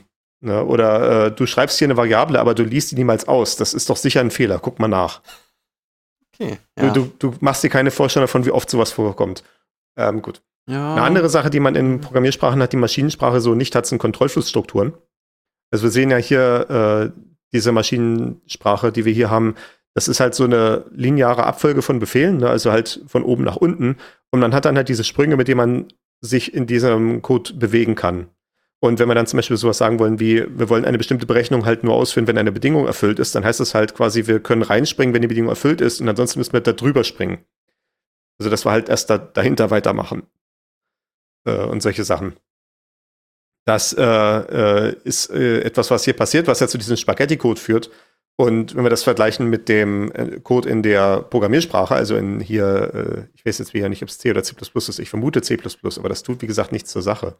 In diesem C-Code sehen wir halt, dass es halt eine Struktur dafür gibt, nämlich dieses if, wo wir dann halt sagen können, äh, ja, wir haben halt eine Bedingung, die da hinter dem if steht und äh, dann halt alle Befehle, die dahinter in den Geschäften Klammern drinne stecken, die werden halt ausgeführt, nur wenn diese Bedingung erfüllt ist. Und ansonsten gehen wir halt drüber hinweg. Wir könnten dann auch noch dahinter noch einen else sagen, also dass wir halt sagen, wenn die Bedingung erfüllt ist, führen wir diese eine Sache von, dieser einen Satz von Dingen aus. Wenn nicht, führen wir den anderen Satz von Dingen aus, also die zweite Option. Mhm. Äh, wir können auch sowas sagen wie Schleifen, also dass wir sagen, wir führen halt, wir prüfen halt eine Bedingung und solange wie diese Bedingung erfüllt ist, führen wir den, führen wir diese Gruppe von Anweisungen immer wieder aus.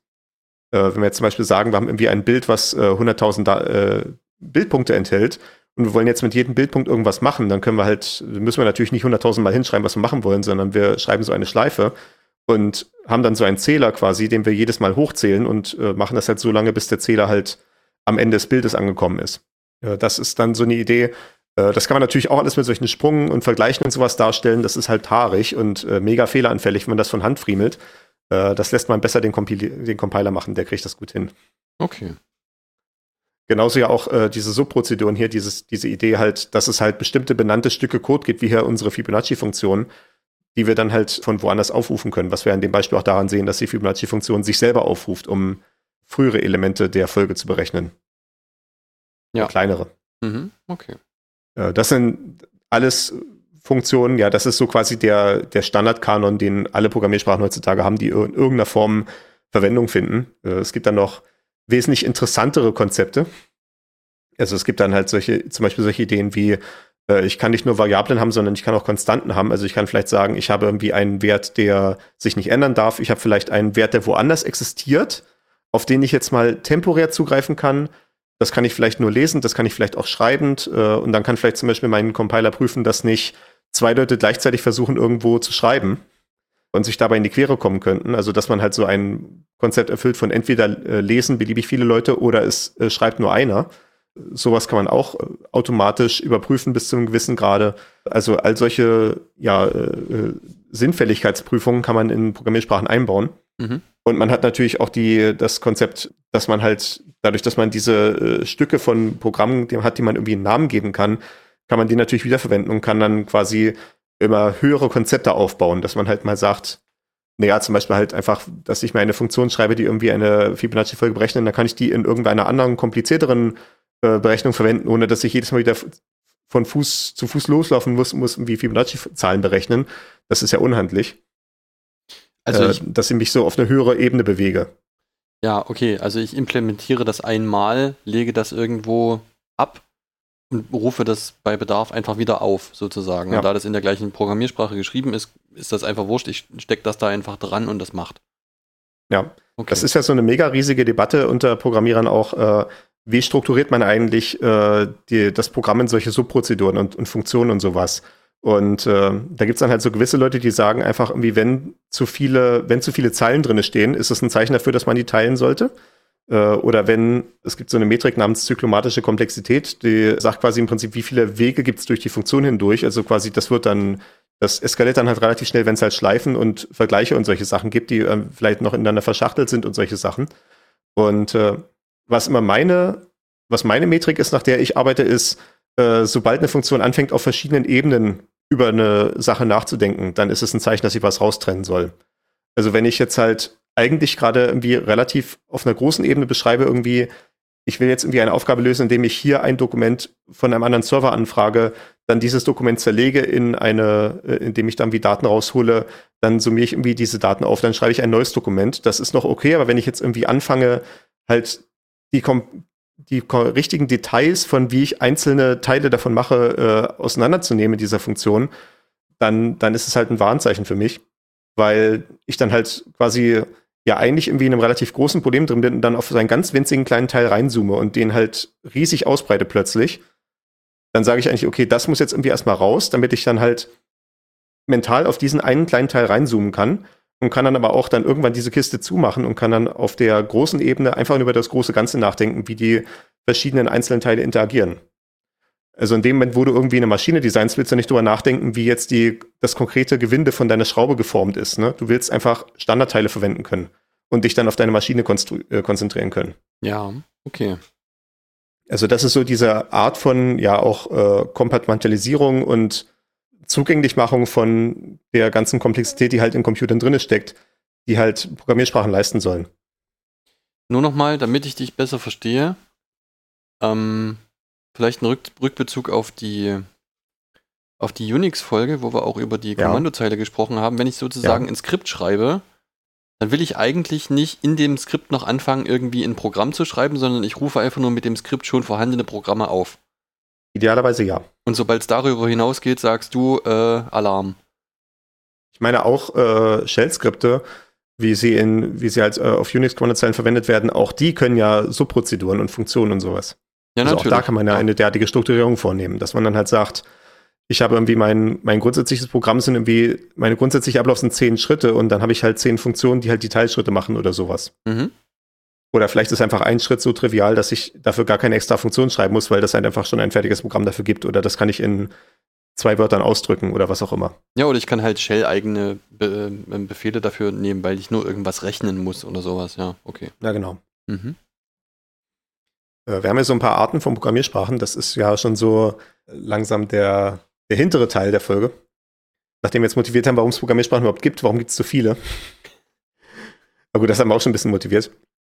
Und da ist ja, wie gesagt, eine historische Entwicklung. Ich hatte dieses Modell von verschiedenen Generationen erwähnt, was mal äh, populär war in den 80er Jahren.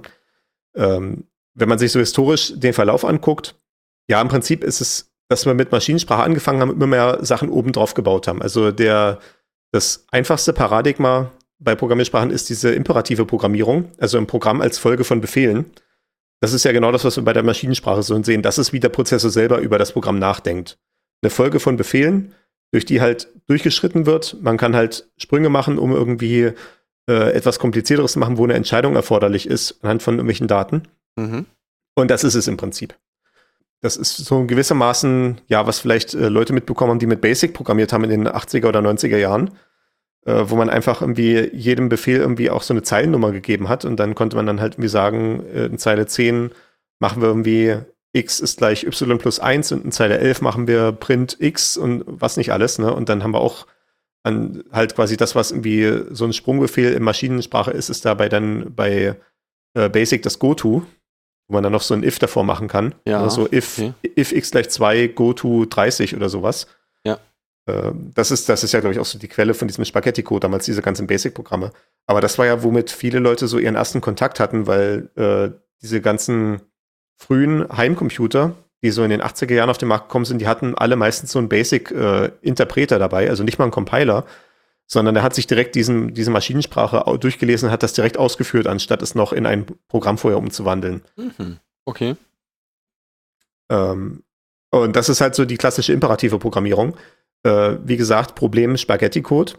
Somit halt dann die zweite Generation strukturierte Programmierung, dass wir nicht nur äh, Folgen von Befehlen haben, sondern wir verstehen Programme als ineinander verschachtelbare Blöcke von Befehlsfolgen.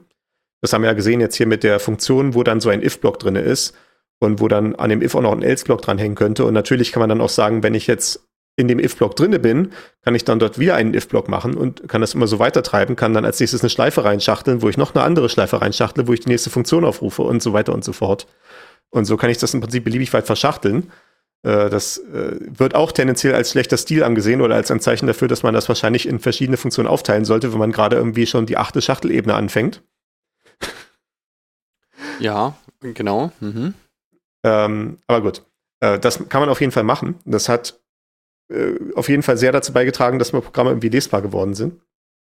Dann natürlich, dadurch, dass Programme lesbar werden, heißt es, man kann größere Programme schreiben. Die werden dann irgendwann unhandlich und man braucht irgendwie die nächste Art dieser, äh, dieser, dieser, diesen Aufwand herzuherden, damit man nicht irgendwie nur eine Datei hat, die eine Million Zeilen lang ist.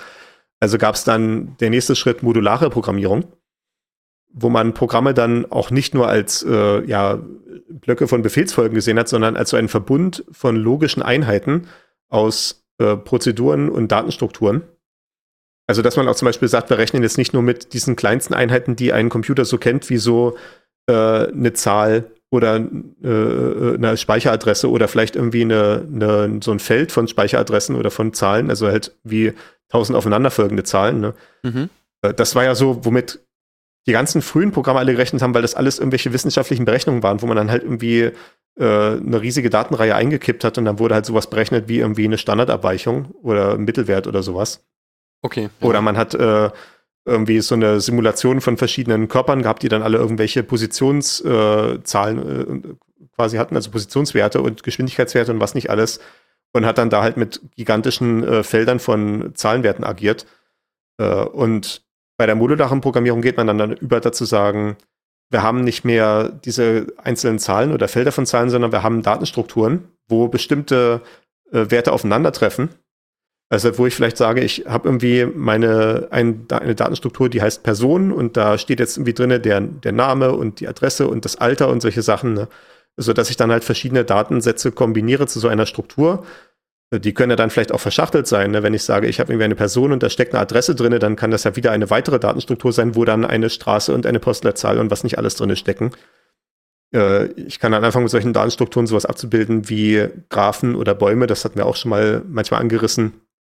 Äh, dass ich vielleicht zum Beispiel sage, ich stelle irgendwie eine Straßenkarte dar als so ein Graph, also als so eine Menge von Knoten, die miteinander verbunden sind, um dann als nächstes eine Funktion implementieren zu können, die so eine ganze Graph-Datenstruktur nimmt und dann zum Beispiel einen Weg berechnet innerhalb dieser, dieses Graphen. Äh, vielleicht irgendwie den kürzesten Weg oder irgendwie den effizientesten Weg oder was auch immer. Und das ist halt diese Vorstellung von modularer Programmierung. Äh, modular halt deswegen, weil ich ja dann in dem Moment quasi sagen kann, ich tue irgendwie all diese verschiedenen Funktionen, die sich mit einer Datenstruktur befassen, in ein Modul rein. Das kann vielleicht auch sogar ein ganz anderes Team entwickeln oder ein ganz, zumindest ein anderer Programmierer. Ah, und ja. ich verwende dann einfach dieses Modul äh, mit den Funktionen, die es halt bereitstellt. Äh, ich baue dann halt die Datenstruktur zusammen und kann dann halt diese ganzen Funktionen aufrufen, die dann für diese Datenstruktur quasi geschrieben sind und muss mich nicht mehr darum kümmern, was da drinnen abläuft. Genau, das ist im Prinzip das mit der Vorarbeit, die man vorher macht und dann benutzt man es einfach weiter. Okay. Mhm. Ja. So ein bisschen äh, ein Unteraspekt von modularer Programmierung, das war dann so also ich glaube, das ist jetzt relativ präzise die erste, zweite, dritte Generation, die ich vorhin erwähnt hatte, diese Stufen. Äh, ein relativ populäres Paradigma damals in der vierten Generation, also ja, wie gesagt, äh, später 80er Jahre vielleicht, ist objektorientierte Programmierung. Ja. Wo man noch ein bisschen die Perspektive ändert und sagt nicht nur, es gibt irgendwie Datenstrukturen und die Prozeduren machen da was damit, sondern Programme sind ein Verbund von datenhaltenden Objekten, die miteinander interagieren. Also wir geben quasi wir, wir geben halt quasi den Datenstrukturen auch eine Persönlichkeit mit. Die sind halt nicht nur einfach irgendwie solche Container, wo wir mir reingreifen und können uns irgendwie Daten rausholen, sondern die tragen halt selber ihre eigenen Funktionen, mit denen sie, äh, die halt von anderen Leuten irgendwie verwendet werden können. Und wir können dann auch vielleicht sagen, wir haben verschiedene Arten von Objekten, die aber ähnliche Schnittstellen anbieten. Also ich kann irgendwie vielleicht sagen, ich habe irgendwie ein, ein Objekt, was meine tatsächliche Uhr repräsentiert und wo man dann halt irgendwie fragen kann, wie die Zeit ist. Aber ich könnte vielleicht für einen, äh, für einen automatisierten Test auch sagen, ich möchte eine Uhr verwenden, die einfach immer dieselbe Zeit zurückgibt, damit ich ein reproduzierbares Testergebnis bekomme. Oder eine Uhr, die halt auf eine reproduzierbare Art und Weise vortickt, damit ich dann halt das äh, auf die Weise automatisiert testen kann. Ja. Und solche Sachen. Oder dass ich, äh, oder zum Beispiel, dass es dann, wo so grafische Oberflächen aufgekommen sind, wo man sagt, man hat äh, solche Steuerelemente, aus denen Programme Oberflächen zusammengesetzt sind, also sowas wie ein Knopf oder ein Textfeld oder sowas. Mhm. Und die haben halt alle so grundsätzliche Verhaltensoptionen, die alle gleich sind. Also quasi, die haben irgendwie eine bestimmte Meinung dazu, wie groß sie sein müssen oder wie sie sich quasi in ein Layout einfügen. Und die haben, die haben alle die Möglichkeit, irgendwie eine Mausklick zu empfangen und dann vielleicht irgendwas damit zu tun oder irgendwie eine Tasteeingabe zu empfangen und dann sich zu entscheiden, wie sie darauf reagieren wollen. Das ist, was dann halt diese objektorientierte Programmierung ausmacht, dass die, ja, dass halt diese Objekte halt eine Persönlichkeit haben. Sozusagen. Okay, ja. Ich meine, bis Das jetzt kann ich noch so- folgen. Ja, das, das ist so die, ich sag mal, die konservative Linie von äh, Programmierparadigma. Dann gibt es so ein paar Sachen, die ein bisschen funkier sind. Ja. Das eine, was damals so als ein großer Kandidat für die äh, angebliche fünfte Generation von Programmiersprachen gehandelt wurde, war logische Programmierung. Okay. Kompletter Perspektivwechsel, Programme stattdessen als Verbund von logischen Aussagen und Ableitungsregeln. Okay. Also, ich, da kann ich ehrlich gesagt nicht mehr folgen. naja, äh, das, das klassische Beispiel ist so, ja, äh, ich habe ein Informatikstudium erlebt, das heißt, ich hatte auch mehrere Vorlesungen zu Logik und da stellt man sich so vor, dass da irgendwelche Vulkanier stehen und dann irgendwie sagen, ja, das ist nur logisch, dass wir jetzt irgendwie XY sowas machen, aber äh, das ist erstmal noch viel trockener als das. Ja, Logik ist im Prinzip quasi, du hast eine bestimmte Menge von bereits bekannten Fakten und willst jetzt neue Fakten ableiten. Wie machst du das? Äh, Das ist ja, worum sich Logik dreht. Und es gibt dann halt, wenn man Logik als mathematisches Feld betrachtet, bestimmte äh, äh, Strukturen, die man sich aufbauen kann. Also es gibt dann Aussagenlogik, es gibt Prädikatenlogik und solche Sachen. Und äh, insbesondere bei der logischen Programmierung geht es um Prädikatenlogik. Da hat man halt Objekte, also halt quasi auch so Dinge, die irgendwie einen Namen haben, denen man irgendwie einen Namen geben kann. Und die können in Relation zueinander stehen. Also zum Beispiel kann ich sagen, ich habe irgendwie eine Menge von Personen. Ich habe hier irgendwie, ja, es gab doch hier Beispiele in der Sprache Prolog, ist doch hier verlinkt. Da kann man einfach mal raufgucken. Ja, genau. Wenn du mal dem Link folgst zu diesem Prolog-Beispiel, also Prolog ist so die bekannteste äh, derartige logische Programmiersprache. Ja. Äh, No- Nom est oben, ne? Programmieren in Logik, also Prolog. Mhm. Und äh, ja, hier so unter dem Abschnitt Grundprinzip siehst du hier so erstmal so eine Liste von Fakten. Also wir sehen hier irgendwie Mann, Klammer auf, Adam, Klammer zu, Punkt. Also wir sehen einfach, Adam ist ein Mann. Und wir sehen dann weiter, Tobias ist ein Mann, Frank ist ein Mann, Eva ist eine Frau, Daniela ist eine Frau, Ulrike ist eine Frau, okay. Das sind erstmal unsere Objekte, die gibt's erstmal. Und dann sehen wir als nächstes irgendwie, zum Beispiel Adam ist der Vater von Tobias und Tobias ist der Vater von Frank und Tobias ist der Vater von Ulrike und so geht's immer weiter. Und äh, also so werden erstmal, so wird erstmal so ein Universum von Fakten aufgebaut Ja. von, von Objekten, über die man halt bestimmte Sachen sagen kann. Also entweder halt über das einzelne Objekt oder über halt eine Gruppe von Objekten. Mhm. Und jetzt kann man halt als nächstes hingehen, kann dann halt dieses Prologprogramm reinfüttern in so einen äh, Interpreter und kann dann dem Interpreter Fragen stellen und kann dann sagen, hier zum Beispiel die Sache hier einfach hier, ist, man, ist Tobias ein Mann? Dann kommt Ja zurück. Ist Heinrich ein Mann? Nein, weil das war nicht in unseren Fakten drin. Mit Heinrich kennen wir nicht. Keine Ahnung. Okay. Mhm. Wer weiß. Wir können fragen, wie hier Frau, Klammer auf, und dann einfach nur so ein X, Klammer zu. Also quasi, gib mir alle X, für die gilt, dass X eine Frau ist. Und dann kommt halt hier Eva, Daniela und Ulrike raus. Okay, ja. Und so weiter. Und dann können wir als nächstes Ableitungsregeln definieren. Das ist hier unten das mit Großvater zum Beispiel. Also wir sehen, X ist ein Großvater von Y, wenn es ein Z gibt, sodass X ein Vater von Z ist und Z ein Vater von Y. okay. Ja, ja. Und da geht's dann halt los, ne? Und dann kannst du halt fragen, dann kannst du halt zum Beispiel das System fragen, wie hier, wer ist der Großvater von Frank oder ist Adam der Großvater von Ulrike oder sowas? Oder einfach irgendwie, gib mir alle Paare von Leuten, für die du halt weißt, dass die Großvater sind. Und das Prolog-System denkt sich dann halt selber aus, wie es halt diese Ableitung zu machen hat, anhand dieser Regeln, die es gegeben hat. Okay, beeindruckend. Und ja. äh, ja, ja. Das ist, äh, das habe ich tatsächlich mal ein ganzes Semester in der Gymnasialklasse gemacht, damals im Grundkurs Informatik, ich glaube irgendwie 12. Klasse oder so. Haben wir irgendwie ein ganzes Semester oder ein halbes Semester, also so drei oder vier Monate haben wir, glaube ich, Prolog gemacht. Die richtig schlimmen Sachen sind, wenn du anfängst, Datenstrukturen zu bearbeiten damit. Weil das habe ich damals noch nicht verstanden, wie man äh, Datenstrukturen in, in Prolog abbildet. Heutzutage würde ich es wahrscheinlich hinbekommen, aber das ist eine andere Sache. Ich sehe Also wo dann solche schon- Aufgaben war wie, drehen Sie eine Liste um. Ne? Du hast die Liste 1, 2, 3 und du musst jetzt irgendwie dem Prologsystem erklären, wie es diese Liste umdrehen soll. Das ist äh, dann funky, aber Okay, völlig anderer Denkansatz einfach als alles andere. Ja, genau, ne? Okay, verstehe. Ich sehe hier gerade Äh, die Boolsche Algebra dazu. wie, wie wahr Ja, und genau. falsch und so miteinander interagieren. Ah, krass, okay. Ja, genau. Äh, also das ist auf jeden Fall was ganz anderes als diese ganze imperative Programmierung, die wir vorher besprochen hatten, also diese ganzen Paradigma, die auf die imperative Programmierung aufbauen. Ja. Ich habe tatsächlich äh, mal als Anekdote gehört, ich habe ja, wie gesagt, Informatik studiert auch an der TU Dresden. Und mir wurde mal erzählt, dass äh, das Programm, wo man sich damals als Informatikstudent für Klausuren und so weiter einschreiben konnte, dieses Programm wurde von Studenten tatsächlich äh, entworfen und äh, betreut und so weiter, so quasi als fortlaufende äh, Seminararbeiten und solche Sachen. Und mir wurde erzählt, dass der Logikkern davon in Prolog geschrieben ist. Also quasi jetzt nicht irgendwie, wo man irgendwie die Webseite aufrufen kann und kriegt dann da irgendwie so ein HTML-Dokument raus. Das nicht, aber dieser Logikkern, wo quasi reingegeben wird, der Student hat jetzt schon die folgenden Module belegt gehabt und dann kommt so als Frage, welche Klausuren darf der jetzt überhaupt schreiben? Okay, interessant. Für sowas ist Also es halt wahrscheinlich quasi- sogar recht gut geeignet, oder? Ja, ja, also, also die haben das wohl versucht, die Prüfungsordnung in anderen Programmiersprachen aufzuschreiben. Es ist wohl krachend gescheitert, bis sie es dann irgendwann mal einen Prolog aufgeschrieben haben und damit hat es dann funktioniert. Also quasi nicht unbedingt, dass man es nicht machen könnte. Ne? Also man könnte es wahrscheinlich dann auch irgendwie in C oder in Java hinschreiben, also in so in der imperativen Programmiersprache, Mhm. aber halt mit dieser Menge von Komplexität klarzukommen, die halt diese Prüfungsordnung darstellt, war wohl im Prolog am mit weitesten am einfachsten.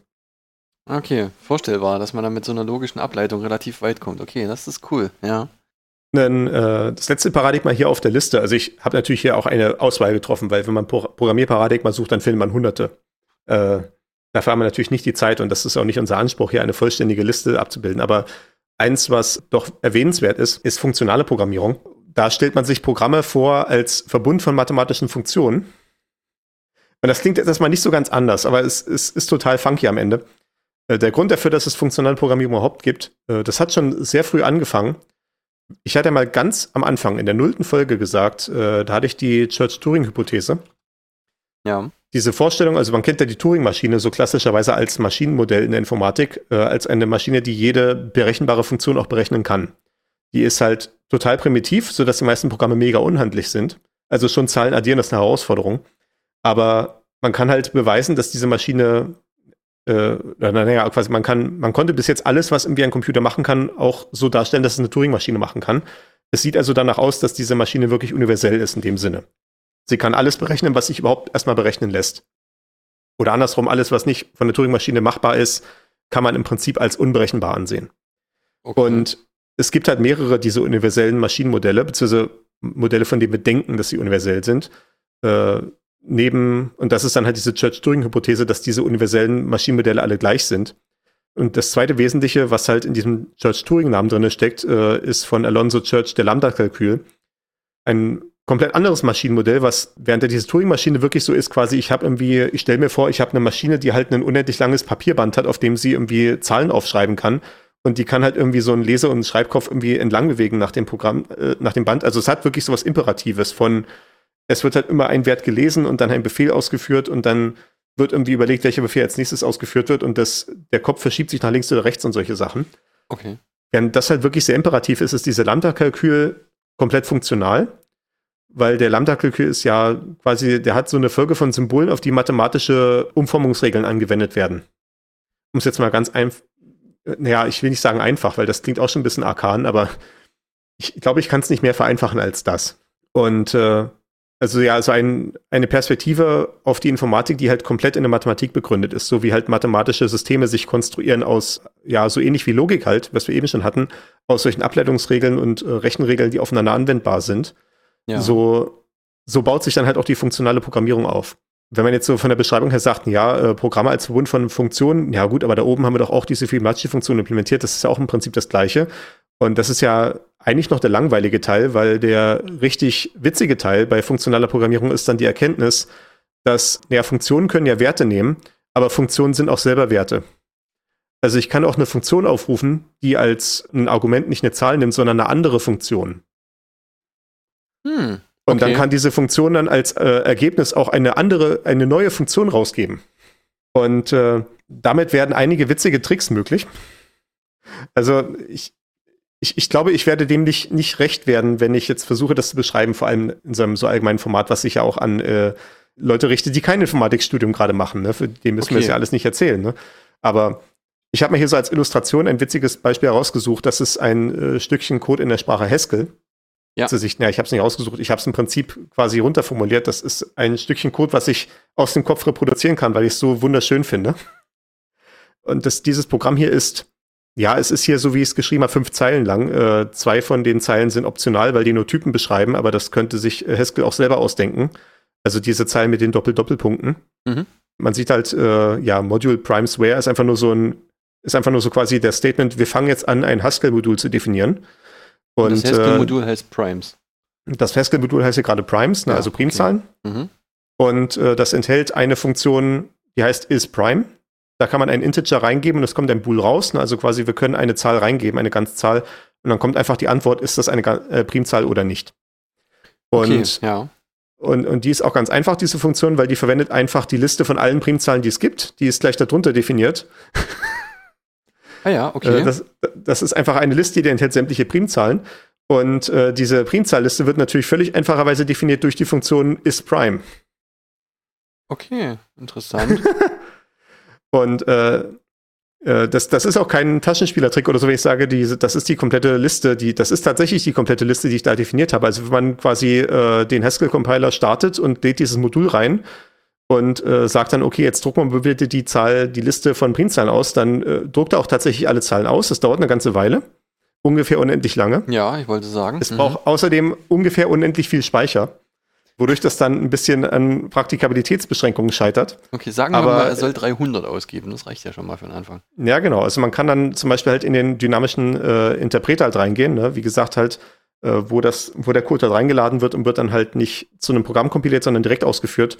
Und dann kann man einfach eingeben, take 300 Primes. Und Okay. dann druckt er dir einfach die ersten 300 äh, Primzahlen aus und das geht im Prinzip instantan. Äh, wenn du irgendwie sagst 10.000, dann kann es sein, dass er kurz überlegen muss, weil das ist keine besonders effiziente Implementierung, aber es geht. Äh, der Trick daran ist an der Sache, dass diese Sprache Haskell eine, äh, etwas hat, das nennt sich Lazy Evaluation, also faule Auswertung. Okay. Und faule Auswertung heißt quasi, wenn wir Dinge nicht berechnen müssen, dann, machen, dann lassen wir es halt einfach sein. Dann, dann machen wir es halt nicht. Und äh, das sieht man halt hier zum Beispiel unten, wie ich die Liste von Primzahlen definiert habe. Also das äh, sieht ein bisschen komisch aus, aber das Wesentliche ist, ich fange an mit der 2. Äh, das ist meine erste Primzahl, das weiß ich einfach, weil ich weiß, ich weiß, wie Primzahlen funktionieren. Mhm. Äh, Doppelpunkt heißt, ich hänge an die, ich bilde eine Liste, indem ich die 2 dranhänge an eine größere Liste. Das ist also das, was nach dem Doppelpunkt kommt. Und äh, auf der Seite steht dann, ich nehme einfach alle Zahlen, angefangen von der 3. Das ist dieses Ding ganz hinten. Ja. 3 Punkt, Punkt, in, der- in so eckigen Klammern. Ja. Und ich filtere alle Zahlen raus, die prim sind. Mit meiner isPrime-Funktion von oben. Was du mit der isPrime-Funktion ja gemacht hast, ist im Wesentlichen eigentlich eine Prüfung, oder? Also du prüfst, Ja, genau. ob die Zahl die Voraussetzungen für eine Primzahl erfüllt. Ja, genau. Okay. Also ich habe halt meine Liste von Primzahlen. Ich weiß, sie fängt mit 2 an und danach kann ich filtern äh, von allen Ganzzahlen, die bei 3 anfangen, also 3, 4, 5, 6, 7, 8, 9, kann ich halt filtern, ob sie prim sind. Also quasi, äh, ich gucke dann halt durch, okay, die 3, die ist prim, ja, okay, die ist Teil von der Liste. Die 4, nee, die ist nicht prim, also raus damit. Die 5 ist Primzahl, also bleibt sie drinne und so weiter und so fort. Mhm. Und äh, der Trick ist, wie gesagt, halt, dass es bei Haskell Lazy Valuation ist. Also es wird immer nur so weit ausgewertet, wie man es tatsächlich wissen muss. Also wenn ich jetzt frage nach den ersten 300 Primzahlen, dann werden halt die ersten 300 Elemente von dieser Liste ausgerechnet und danach bleibt dieses Filtern einfach stehen, solange bis man mehr braucht. Und das ist dann der Grund, warum diese Implementation überhaupt funktioniert, weil natürlich die Frage ist, ja, äh, ich habe jetzt die Liste von Primzahlen definiert durch diese Primzahlprüfung, aber die Primzahlprüfung verwendet ja, wie man sehen kann, auch die Liste von Primzahlen. Das ist ja so ein Henne-Ei-Problem, wie soll denn das gehen? Mhm. Und der Grund, dass es geht, ist, dass ich halt bei den Primzahlen vorne die zwei explizit reingeschrieben habe. Also die ist auf jeden Fall schon ausgerechnet. Ah, okay, und dann kann man von da immer anfangen. Ne? Weil, wenn ich prüfen muss, ob eine Zahl x prim ist, dann muss ich ja nicht beliebig viele Primzahlen angucken, sondern ich muss, äh, im einfachsten Fall kann ich sagen, ich gucke nur die Zahlen an, die kleiner sind als das. Das können mögliche Teiler sein. Ich habe es hier sogar ein bisschen cleverer. Ich habe hier gesagt, ich brauche nur Zahlen, die kleiner als die Quadratwurzel sind. Also wenn Okay. ich, äh, Ehrlich gesagt kann ich die Prüfung, kann ich die Prüfung nicht lesen. ja, Ich habe das jetzt nur geraten, dass das eigentlich nur eine Prüfung ist, aber okay. Mhm. Aber das ist im Prinzip da die Idee. Ich habe diese Lazy Valuation und kann dadurch quasi diese partiell schon ausgewertete Liste, also diese partiell aufgebaute Liste verwenden, um sie weiter aufzubauen. Ja, okay, das kann ich sogar Und, verstehen. ja. das, das ist jetzt noch nicht die komplette Magie von, von Haskell, beziehungsweise von funktionaler Programmierung überhaupt, aber äh, ja, man, man kann das vielleicht sehen daran, wie dieses is-prime formuliert ist. Ich sage halt quasi, ich fange, wenn man von rechts anfängt zu lesen, ich fange halt mit der Liste von Primzahlen an und dann habe ich halt diese Funktion take while. Also quasi, ne, ich, ich möchte Elemente aus der Primzahlliste rausnehmen, solange wie eine Bedingung erfüllt ist. Und diese Bedingung ist halt wieder eine weitere Funktion. Das ist das, was in Klammern dahinter steht. Mhm. Und diese Funktion ist halt einfach ein Argument, was ich in diese Take-While-Funktion reingebe.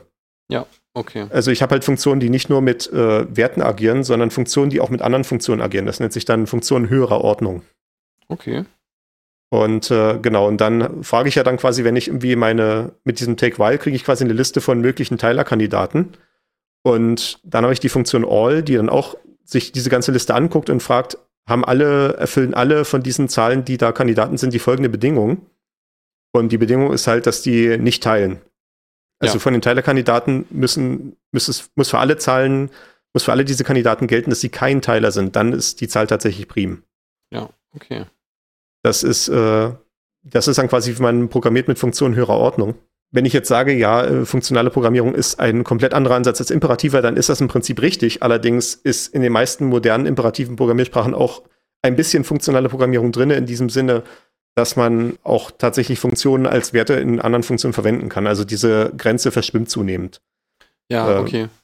Man hat immer noch Programmiersprachen, die sich diesen Prinzipien des Lambda-Kalküls stärker verschreiben, wie das hier bei Haskell der Fall ist. Und man hat andere Funktionen man hat andere Programmiersprachen, die eher aus der imperativen Ecke kommen und sich so die Rosinen rauspicken bei der funktionalen Programmierung. Das, äh, da ist natürlich eine Kreuzbestäubung zwischen beiden Seiten, weil natürlich beide Seiten irgendwie Vorteile haben.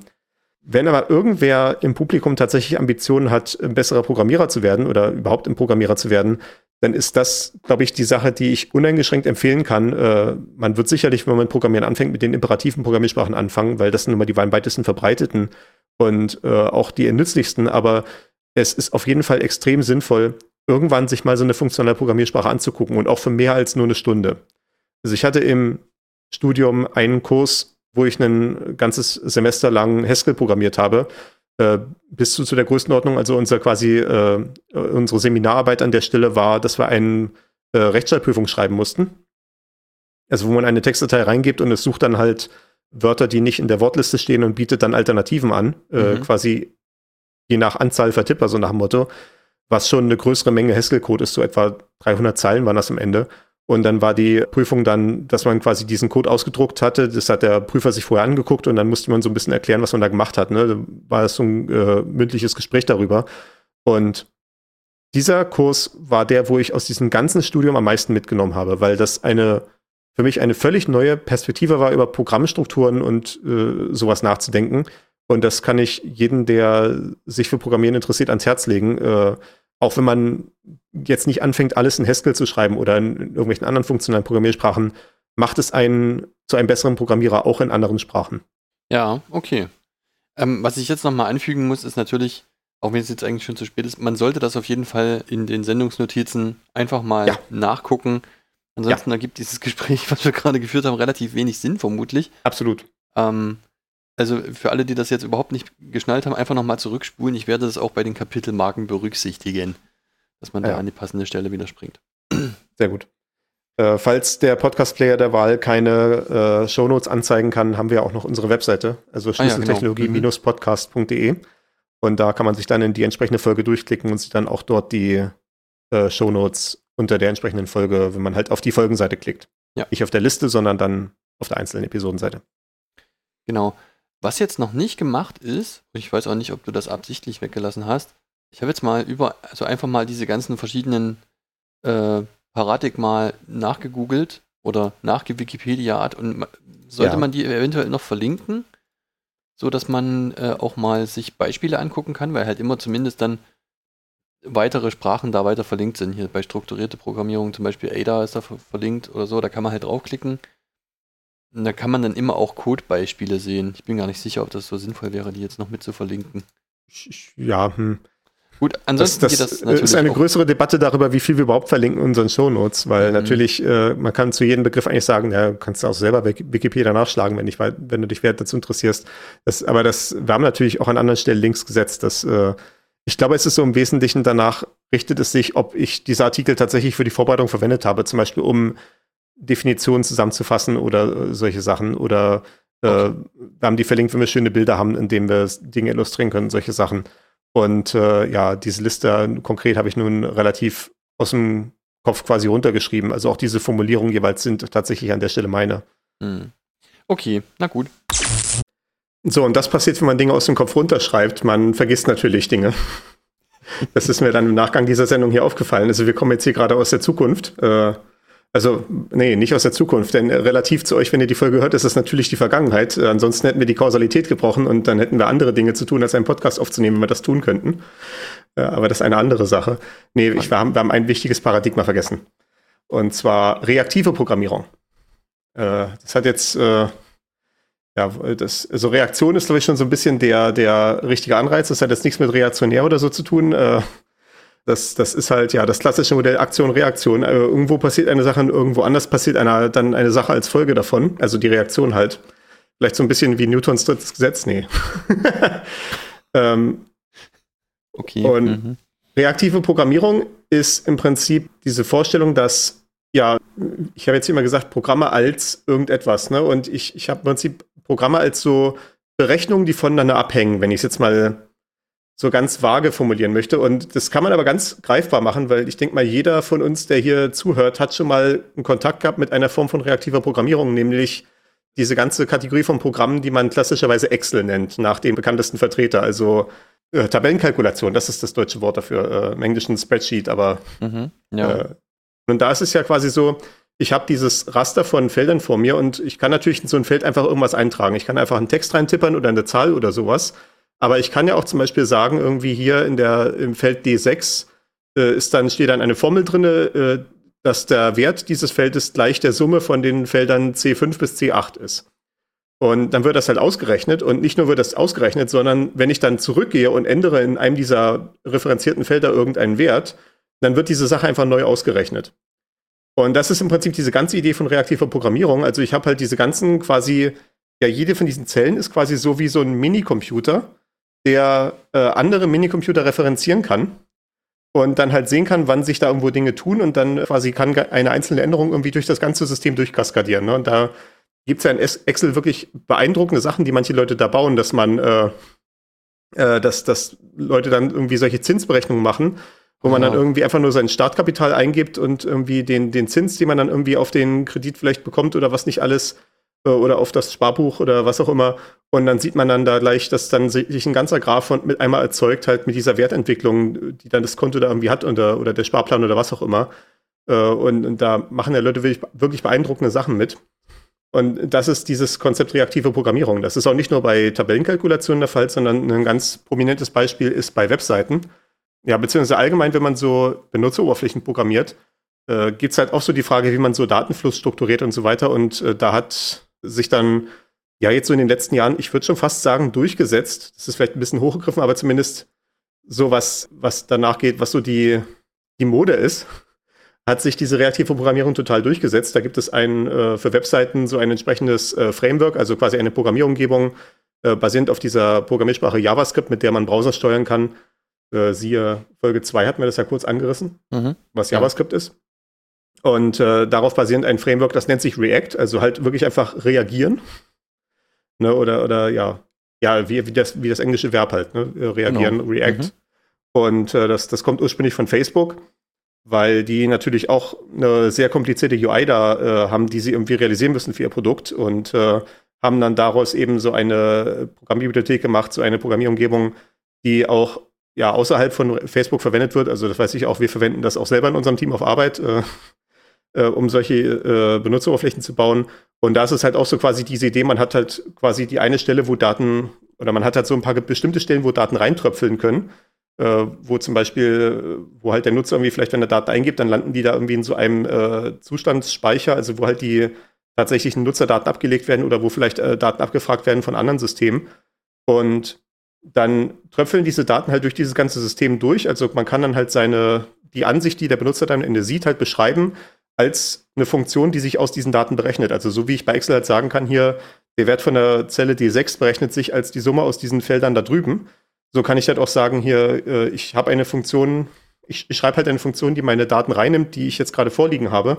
Und daraus errechnet sich dann, wie die äh, Oberfläche aussehen muss. Also wenn, wenn halt zum Beispiel diese Zahl größer als 5 ist, dann muss hier noch ein Textfeld erscheinen, wo man noch eine weitere Eingabe machen kann und, und solche Sachen.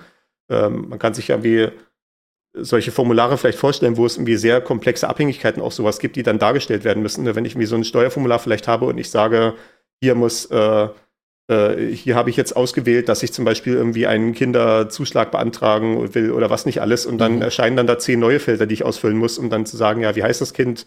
Äh, ja, wenn, wenn ja, wenn ja, wie viele? Ja, genau. Äh, mhm. und, und so weiter, ne? Und äh, also auf diese Art und Weise kann sich halt der Zustand von der Oberfläche ändern, je nachdem, wie die Daten aussehen. Und natürlich auch eine Anzeige genauso. Ne? Wenn ich halt eine Anzeige, wenn ich mir eine Liste von bestimmten Daten habe, dann kann sich daraus zum Beispiel eine Tabellenansicht ergeben oder es kann sich dann ein Graph daraus äh, bilden und solche Sachen, äh, wie, wie, man das auch bei Excel kennt. Und das alles kann sich auf so eine Art und Weise formulieren. Und was dann diese Programmierumgebung, also dieses React macht, ist quasi dann diese Änderung tatsächlich anzuwenden auf das, was dann im Browser erscheint am Ende. Also dann zu sagen, wir berechnen zwar jedes Mal diesen ganzen Zustand neu, aber machen dann quasi nur die minimale Änderung an dem, was im Browser vor sich geht, damit das Ganze dann möglichst ressourcenschonend ist. Oder das ist zumindest die Theorie. In der Praxis äh, arten solche React-basierten Benutzeroberflächen gerne auch mal ein bisschen aus, was die Komplexität angeht. Wobei ich das vielleicht auch gar nicht mal so dem React zuschreiben würde, sondern nur der Tatsache, dass es, ja, wie das so immer so ist, äh, wenn man ein Werkzeug gefunden hat, mit dem sich die Komplexität verwalten lässt, dann geht die Komplexität durch die Decke, weil es jetzt halt möglich wird, so viel zu haben. Also, ja, das haben wir ja, ja, in einer früheren Folge schon mal besprochen. Ja, genau. Ne? Ähm, dass die UI, nee, die UX halt einfach nicht gegen das Recht ankommt, ne? Und gegen irgendwie. Ja, gut, das ist ja nochmal eine ganz andere Sache dann. Ja, genau. das, das ist das, äh, ich verweise auf das Penta-Radio vom Dezember 2022 zum Thema Komplexität und wo sie herkommt und wie wir irgendwie da wie vielleicht dagegen ankommen können oder auch nicht. Ja, genau. Aber gut, äh, das soll hier noch der kurze Nachtrag sein. Und dann springen wir jetzt zurück in die Vergangenheit, oder? Ja, genau. Gut, ich habe hier noch einen kleinen Rausschmeißer, äh, auch wenn wir hier schon auf die eine Stunde 30 langsam zusteuern. So als kleinen Exkurs, es gibt äh, esoterische Programmiersprachen. Ja. Das geht so ein bisschen vielleicht rein, ja, man kann es sich vielleicht äh, klar machen, um zum Anfang zurückzukommen, in diese Anekdote mit Plansprachen, also wo jemand eine natürliche Sprache, die für Menschen gedacht ist, halt konstruiert. Äh, da gibt es ja halt entweder diesen Anspruch, das halt naturalistisch zu machen, also halt quasi, dass es realistischerweise eine Sprache ist, die tatsächlich Leute verwenden, wie es ja in solchen Fantasy- oder Science-Fiction-Kontexten irgendwie der Fall wäre. Es gibt auch Sprachen, in, in, bei Plansprachen, die dafür gestaltet sind, eine, ja, eine, eine, bestimmte Sache zu machen, die eine normale Sprache nicht machen würde. Also zum Beispiel ein ganz klassisches Beispiel ist Tokipona. Das ist eine Plansprache, die hat, ich glaube, 200 Wörter und auch ganz bewusst gibt es nicht mehr als das. Ne? Also zum Beispiel, halt, es gibt halt einfach, es gibt ein Wort für groß, aber es gibt einfach kein Wort für klein, sondern man muss halt sagen, nicht groß. Und dann muss man vielleicht sagen, irgendwie, es gibt kein Wort für Kind. Man muss dann halt vielleicht sagen, nicht großer Mensch oder sowas, ne? Okay. oder irgendwie mhm. nicht fertiger Mensch, ne? Oder was, was auch immer man sich dann ausdenken kann. Also es ist halt eine Sprache, die einen dazu anregt, anders über Sprache nachzudenken. Also halt so ein Statement quasi mehr als, als eine, als eine Sprache, in der jetzt unbedingt Leute alltäglich reden sollen. Ja. Auch wenn natürlich äh, das Sprachen sind, mit denen Leute tatsächlich reden können und Konversationen führen können und so. Aber ne, das, das ist halt einen anderen Anspruch als naturalistische Sprachen. Mhm. Und so gibt es natürlich auch bei Programmiersprachen welche, die dafür gedacht sind, praktisch eingesetzt zu werden. Und es gibt esoterische Programmiersprachen, die ja einen bestimmten künstlerischen Anspruch haben. Und ich habe mal so ein paar klassische Beispiele rausgesucht, um die Breite darzustellen von dem, was esoterische Programmiersprachen sein können. Das eine ist hier Brainfuck. Ja. Äh, äh, also ich, äh, soll ich das jetzt übersetzen? Ich, ich denke, das ist klar, was, was das heißen soll. Ja. Mhm. Ich sehe, Wikipedia hilfreicherweise stellt eine deutsche Übersetzung dar dieses Begriffes. Ja. Das ist eine Programmiersprache, die relativ dicht an diesem Modell von Turing-Maschinen dran ist und die mit dem mit der Idee entworfen wurde, eine möglichst minimale Programmiersprache zu sein. Die hat insgesamt acht Befehle, die alle jeweils nur ein Zeichen lang sind. Also man hat hier so einen, man hat hier so links und rechts Pfeile, also größer und kleiner quasi die Zeichen. Man hat Plus, Minus, man hat Punkt, Komma, äh, Ecke Klammer auf und Ecke Klammer zu. Und das ist natürlich ganz strategisch genau so gewählt, dass diese Befehle alles sind, die man braucht, um eine tatsächlich vollständige, Turing-vollständige Sprache zu haben, die alles ausrechnen kann, was man aus sich nur vorstellen kann. Und äh, ja, hier sind so ein paar Beispiele drin. Also man sieht einfach schon so dieses Beispielprogramm hier, in, was Hello World ausgibt. Das ist ja mal so das klassische Beispiel, äh, wenn man eine neue Programmiersprache mal sehen will. Einfach nur ein Programm, was den Text Hello World ausgibt oder etwas Vergleichbares. Ja. Und äh, ja, das ist äh, so etwa 40, 50 Symbole. Ich, ich meine, natürlich diese Aufteilung in Zeilen hier, die ist vollkommen, äh, äh, die, die, die ist vollkommen willkürlich. Beziehungsweise orientiert sich halt daran, was halt die einzelnen Teile machen. Mhm. Und äh, ja. Äh, das, also das es ist, was hier vor Ende sich geht. einfach nur halt irgendwie ein Haufen Pluszeichen, ein paar Pfeile, irgendwie ein paar Minusse und so. Also es ist wirklich irgendwie Ja, ja. nicht so, dass man irgendwas daraus ableiten könnte. Mhm. Naja, für dich vielleicht nicht. Äh, es, es gibt dann, äh, für jede dieser Sprachen gibt es wahnwitzige Leute, die darin wahnwitzig riesige Programme schreiben. Äh, Okay. Aber das ist eine andere Sache. Also das so zur Eininstallation, so Minimalsprachen. Ich meine, das ist ja im Prinzip die Programmiersprache, die ich am Anfang erwähnt hatte, die ich mir mal selber gebaut habe im Alter von elf Jahren. Hat ja im Prinzip auch so einen ähnlichen Anspruch gehabt, minimal zu sein. Äh, einfach deswegen, weil ich halt einfach damals noch nicht ja so, so weit war als Programmierer, dass ich irgendwie sehr große Sachen implementiert habe, sondern ich habe mich dann halt bewusst beschränkt, um irgendwann mal fertig zu werden und tatsächlich mal ein lauffähiges Programm zu bekommen. Und hier hat das natürlich einen äh, etwas anderen Anspruch so quasi das, die Informatik runterzudampfen auf das minimal Notwendige, so wie es ja eine Turing-Maschine auch macht als mathematisches Konzept. Eine andere Sache ist hier Bifunch. Und die habe ich jetzt rausgegriffen, weil die so ein bisschen ein Konzept darstellt, was man bei Programmiersprachen oft hat, nämlich das Konzept der virtuellen Maschine.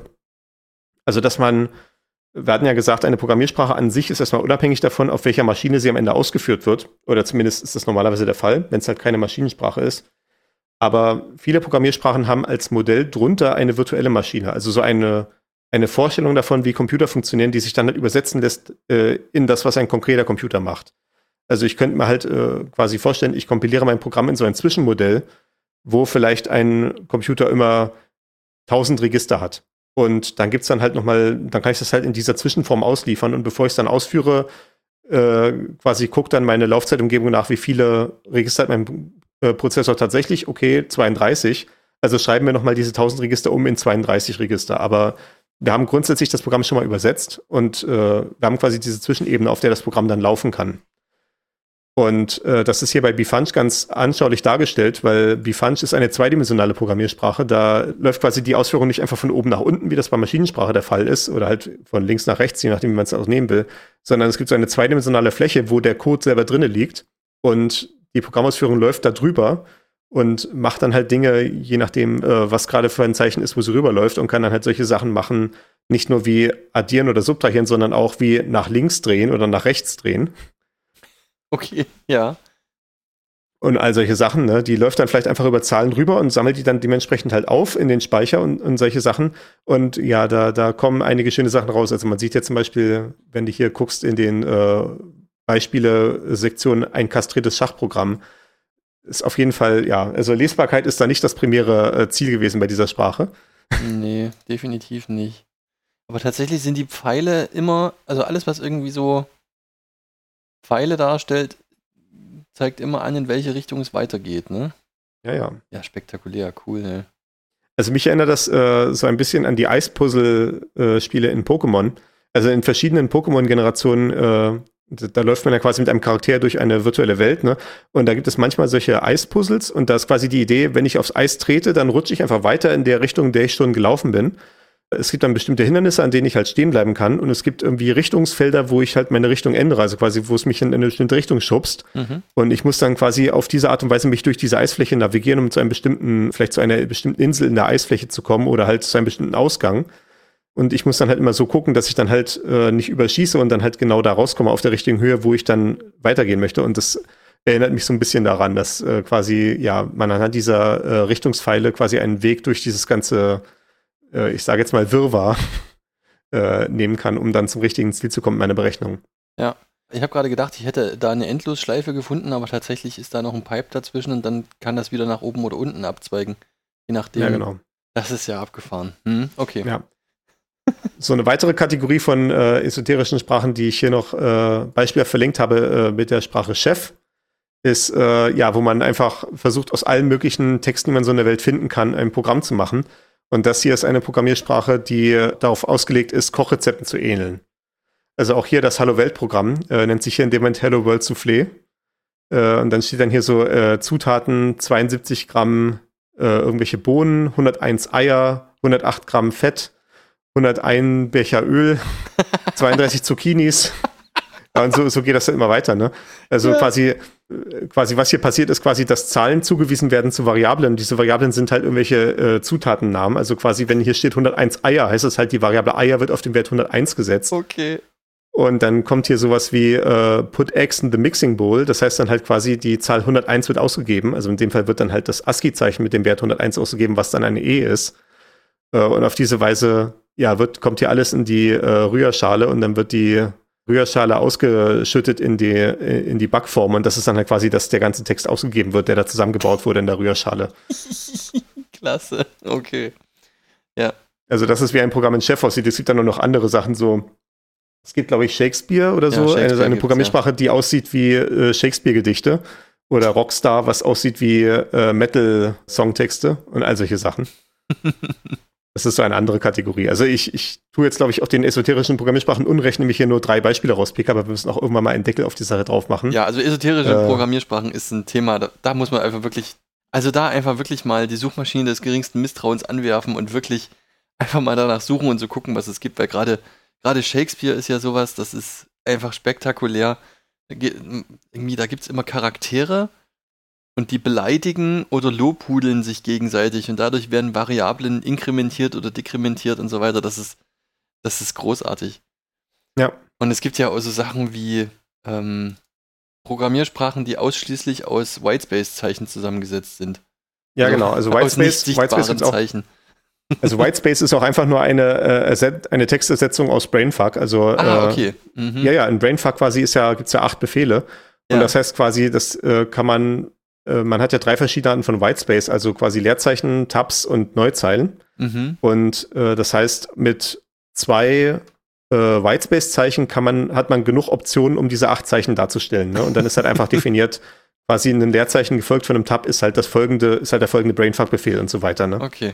Und äh, ja, ne, das ist natürlich immer so ein bisschen mit einem zwinkernden Auge. Der Entwickler von Whitespace hat gesagt, die, seine wesentliche Motivation war, Tinte zu sparen. okay. Ja, ist doch, ist doch super. ja, gut. Äh, ich wollte schon gerade sagen, äh, äh, die letzte Sprache, die ich hier auf der Liste hatte, war Chef und das ist ein guter Zeitpunkt, einen Deckel auf das Thema zu machen. Ah ja, okay. Aber äh, gut. Äh, ja, wir haben jetzt äh, mit Whitespace gesehen, auch in den Rändern ist noch viel Platz für weitere Programmiersprachen. Und äh, also auch das kann ich jedem Programmierer ans Herz legen, äh, baut eure eigenen Programmiersprachen, schon um mal zu sehen, wie schwierig das eigentlich ist. Äh, aus den Gründen, die wir dann in der nächsten Folge besprechen werden, wo es dann um Compilerbau gehen wird, also wie man quasi die aus der Programmiersprache dann tatsächlich das Maschinenprogramm macht. Und ich denke mal, äh, die nächste Folge kompilieren wir in drei Wochen. Damit könnt ihr rechnen.